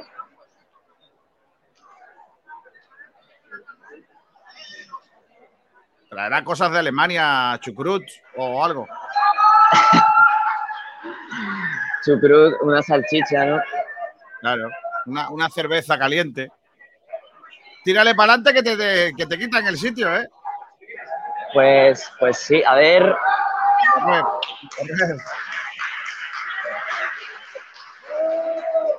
Aquí está Alberto Díaz. Ahí está. Ahí está la figura, la imagen del día, la llegada de Alberto Díaz al AVE de Málaga, firmando autógrafos. Ahí está el flamante campeón de Europa.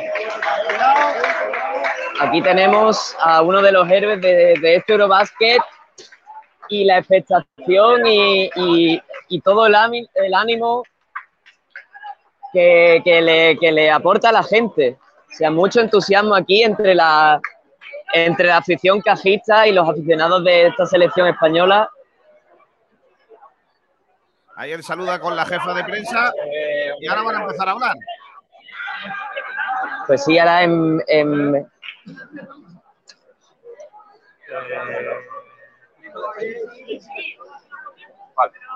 Perdón. Ahí está la medalla, mírala. Ahí la tiene.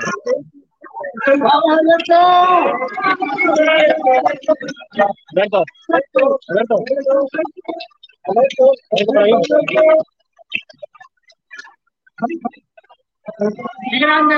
Ahí tenemos esa medalla de, de oro. ¡Grande, Alberto! Alberto,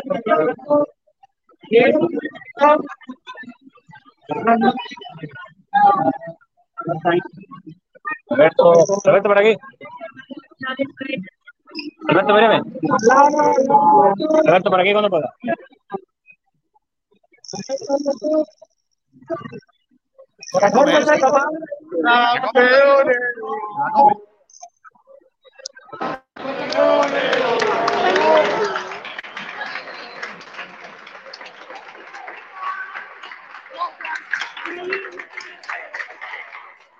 Bueno, el corrillo de declaraciones que lo va a hacer de aquí a poco.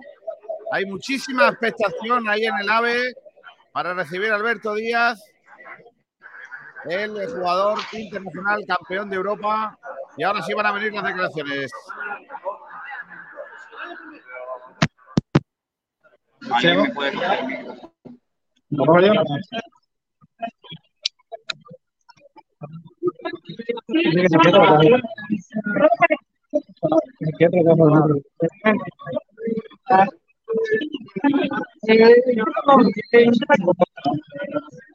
En directo desde la estación AVE.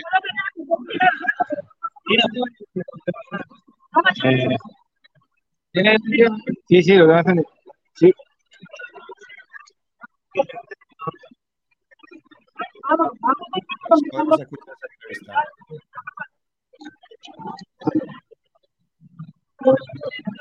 Venga.